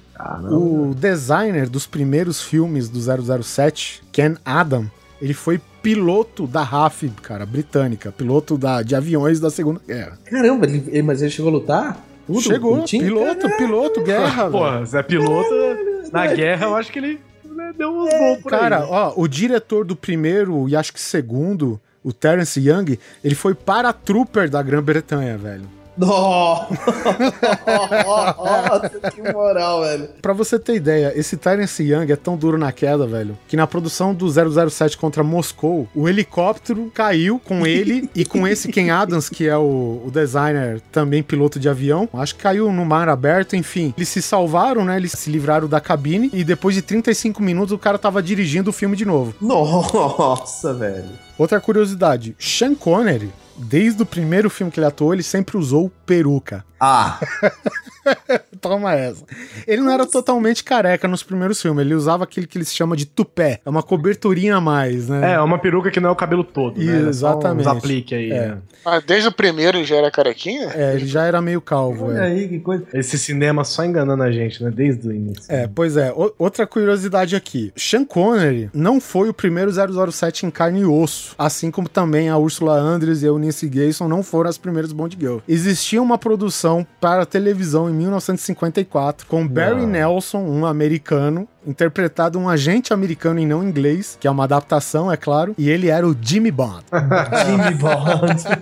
Puta merda, né? Pois é, então é- é- era tipo um episódio de uma série que contava várias histórias a cada episódio, entendeu? Outra curiosidade, Gert Frobe, o ator alemão que interpretou o vilão Goldfinger, ele não falava uma palavra em inglês e ele foi dublado no filme original. Essa eu sabia, essa eu sabia e dá pra sacar pelo filme. Dá pra Tá, sacar. é dá- visível. Depois, Assim, se você não sabe, você simplesmente acha estranho. Mas se É. você sabe, cara, é gritante o negócio, assim. Eu tenho a impressão até que ele arrisca algumas palavras em inglês durante o filme, mas deve ser aquele sotaque absurdamente carregado que a preferência foi dublar o cara por cima totalmente, né? Cara, olha só, o, o James Bond, ele tinha uma característica forte que era várias cenas de ação com tomadas aéreas, né? É, para isso, eles tinham um cameraman que chamava Johnny Jordan, e ele era perito nessas tomadas aéreas. Ele teve uma perna amputada por um rotor de helicóptero que se aproximou demais da aeronave dele. Meu Deus. E anos mais tarde, né, acho que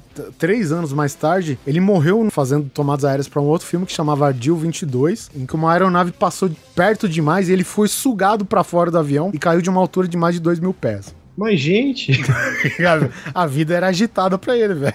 puta que. pa- E isso que era só o cameraman, né? Imagina o dublê, velho.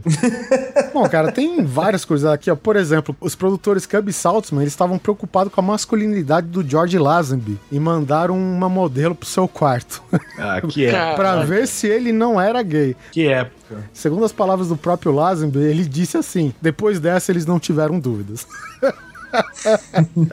Cara, ó, só pra você ter ideia, em 71, quando eles fizeram Os Diamantes São Eternos, pra vocês que andam com essa discussão de homossexualidade, o filme Os Diamantes São Eternos já contava com uma dupla de capangas que eram homossexuais. Olha. Eu lembro disso, inclusive é, é interessante, assim, nesse sentido, porque nem são estereotipados, né? Se vocês lembrarem bem do filme, são dois caras meio nerds.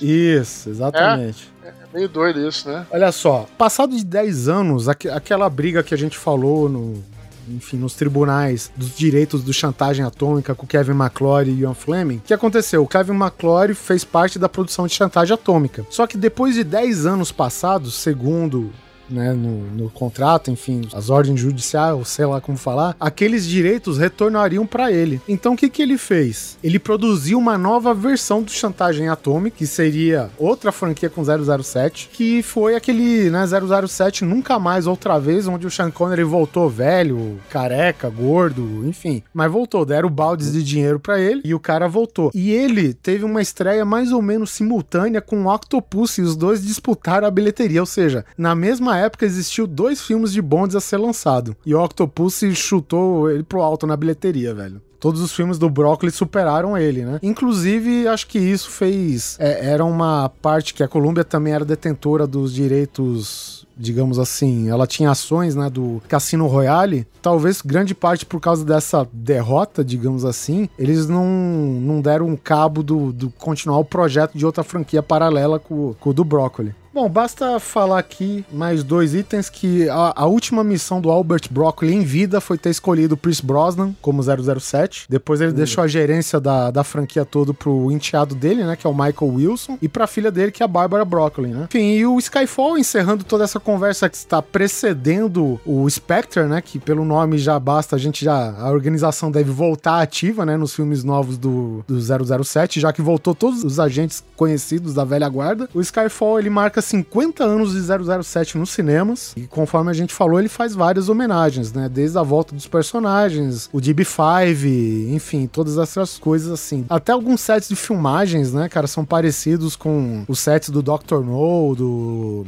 007 contra Moscou e por aí vai. E Cara. quando é que estreia o 007 contra o Spectre, Oliver? Olha só, Guizão, estreia no dia 5 de novembro em 2015, vulgarmente conhecido como Amanhã. Olha só. Olha aí! que Nossa, nós fizemos um episódio de 007 que vai sair perto do lançamento de um filme. E não só um como dois, como um guia definitivo. Um guia definitivo. Toma essa internet. É isso aí. O guia definitivo vai aqui é, como pré-estreia, né? Digamos assim. É o mês de James Bond, né? Que nem você viu no título do podcast aí. E o próximo vai ser tipo um episódio 2 do primeiro episódio da gente, que é o Isto é Incrível de cenas forçadas do cinema, mas só de James Bond, mano. Então. Com. Com. Com, com, com- um leve crossover. É, não vamos falar. Não vou falar. depois. Deixa quieto. Sabe o que, que é isso, Oliver? Trailer. Trailer. Mas um trailer bem feito, sem spoiler. É isso aí. Então fazer aquela maratona. Maratona. Nossa, pode crer. Né, gente? Aproveita pra assistir todos os filmes em ordem cronológica. Dá seus pulos, negão. Vai vendo a evolução do cinema pela visão do James Bond. É, Também acho que vale a pena lembrar, cara, que todos os filmes foram remasterizados e retocados Isso, é. digitalmente. É, Foi um trabalho foda. Se você pega o filme original e vê os de hoje em Blu-ray, ou até mesmo DVD, cara, tu sente, sabe, uma- um cuidado com a coisa absurda. Quem teve a oportunidade de ver, veja mais uma vez. Veja mais 23 vezes, né? Cara, é filme pra caramba, velho. E vamos ficar com esse episódio do Grande Coisa. Espero que vocês tenham gostado. A gente resolveu passar, dar toda uma história, né, dessa grande saga cinematográfica e até literária do 007, nosso agente querido Bond, James Bond. O agente secreto mais famoso do do mundo. É, exatamente. Secreto é o cacete. Deixa aqui nos comentários coisas que vocês gostaram, momentos marcantes de todos os filmes. Todas as perguntas que a gente fez aqui vocês podem responder. Qual é o seu filme favorito? Qual a sua abertura favorita? Qual é o seu 07 que mais marcou? Até o carro, a, a Bond Girl, o Gadget, de tudo que você mais gosta, você pode compartilhar aqui com a gente nos comentários. Eu quero agradecer ao convite e à presença, né, do, do já nosso amigo aqui, Eduardo Spor. Muito obrigado, Dudu. As portas estão abertas sempre que você quiser voltar. Valeu, cara. Obrigado a vocês aí. Eu também aprendi bastante sobre, sobre a franquia, que eu gosto pra caramba. E especialmente nesse final das curiosidades, achei maneiro. E me empolguei. Vou ver se não só eu assisto os filmes, como tento correr atrás dos livros que eu não li, que também, quem estiver escutando e gostar dos filmes, eu também aconselho dar uma checada nos livros, né?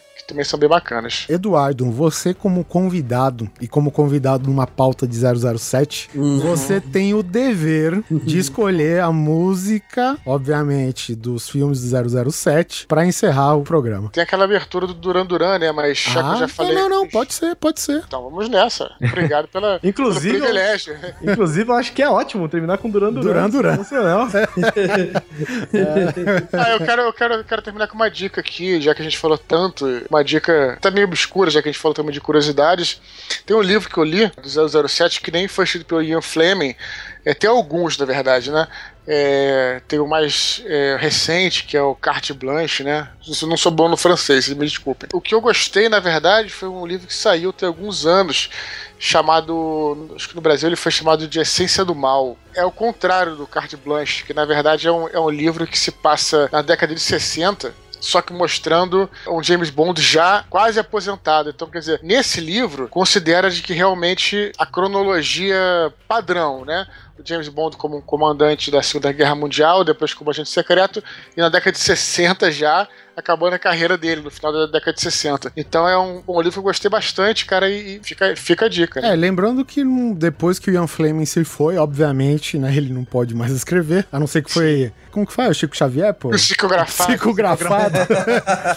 né? A gente tem que lembrar que tem alguns autores que eles têm muitas revisitadas aí na série do James Bond, que é o John Garner, o Raymond Benson e esse Carte Blanche foi escrito pelo Jeffrey Deaver, né? E a gente tem alguns outros escritores, mas os mais famosos são esses três aí, cara. E esse ano, Dudu, tem livro novo? Temos, já que a gente tá falando de literatura, vou lançar meu próximo livro esse ano aí. Quem tiver interessado, fica em contato comigo aí nas redes sociais, no meu blog, que é Filosofia Nerd, no próprio Nerdcast, no Twitter, Facebook, é fácil me encontrar. E vamos ver se a gente também se encontra aí, quem estiver ouvindo, que for meu leitor ou que não for, e a galera que tá aí comigo, o Simão, o Guilherme e o Oliver, a gente se encontra aí, quem sabe, nas viagens que eu fizer pelo Brasil. Depois a gente se Opa. encontra aí. Tava devendo uma rascão. Tava devendo uma visita aqui em Sorocaba, né, seu Dudu? Com certeza. eu acho que agora eu vou conseguir, cara, porque vou acabar esse livro último da trilogia, aí não preciso correr pro próximo, aí eu posso fazer viagens, eh, por exemplo, sei lá, eu tenho que priorizar São Paulo capital, né? Porque É. eu tenho que priorizar porque eu preciso ir nas outras capitais dos outros estados, mas agora acho que vai ser tranquilo, né? É, Neto, então cuidado aí, tá? Compra um carro, porque de repente vocês não se encontram. Aproveitando, aproveitando do que você tá terminando a trilogia, fica uma dica, hein? Quem sabe um livro do James Bond. Olha, é, o meu, meu segundo livro, Anjo da Morte, é praticamente um livro de James Bond, né? Olha mas só. Que, né, dentro daquele universo, né? Mas pra ver como eu sou fã, né? Sempre fui fã. Tá certo, então. Então, gente, é isso. Fique com a Virtual Kill do Duran Duran, trilha sonora da Mira dos Assassinos. Até a próxima quinzena. Um abraço. Meeting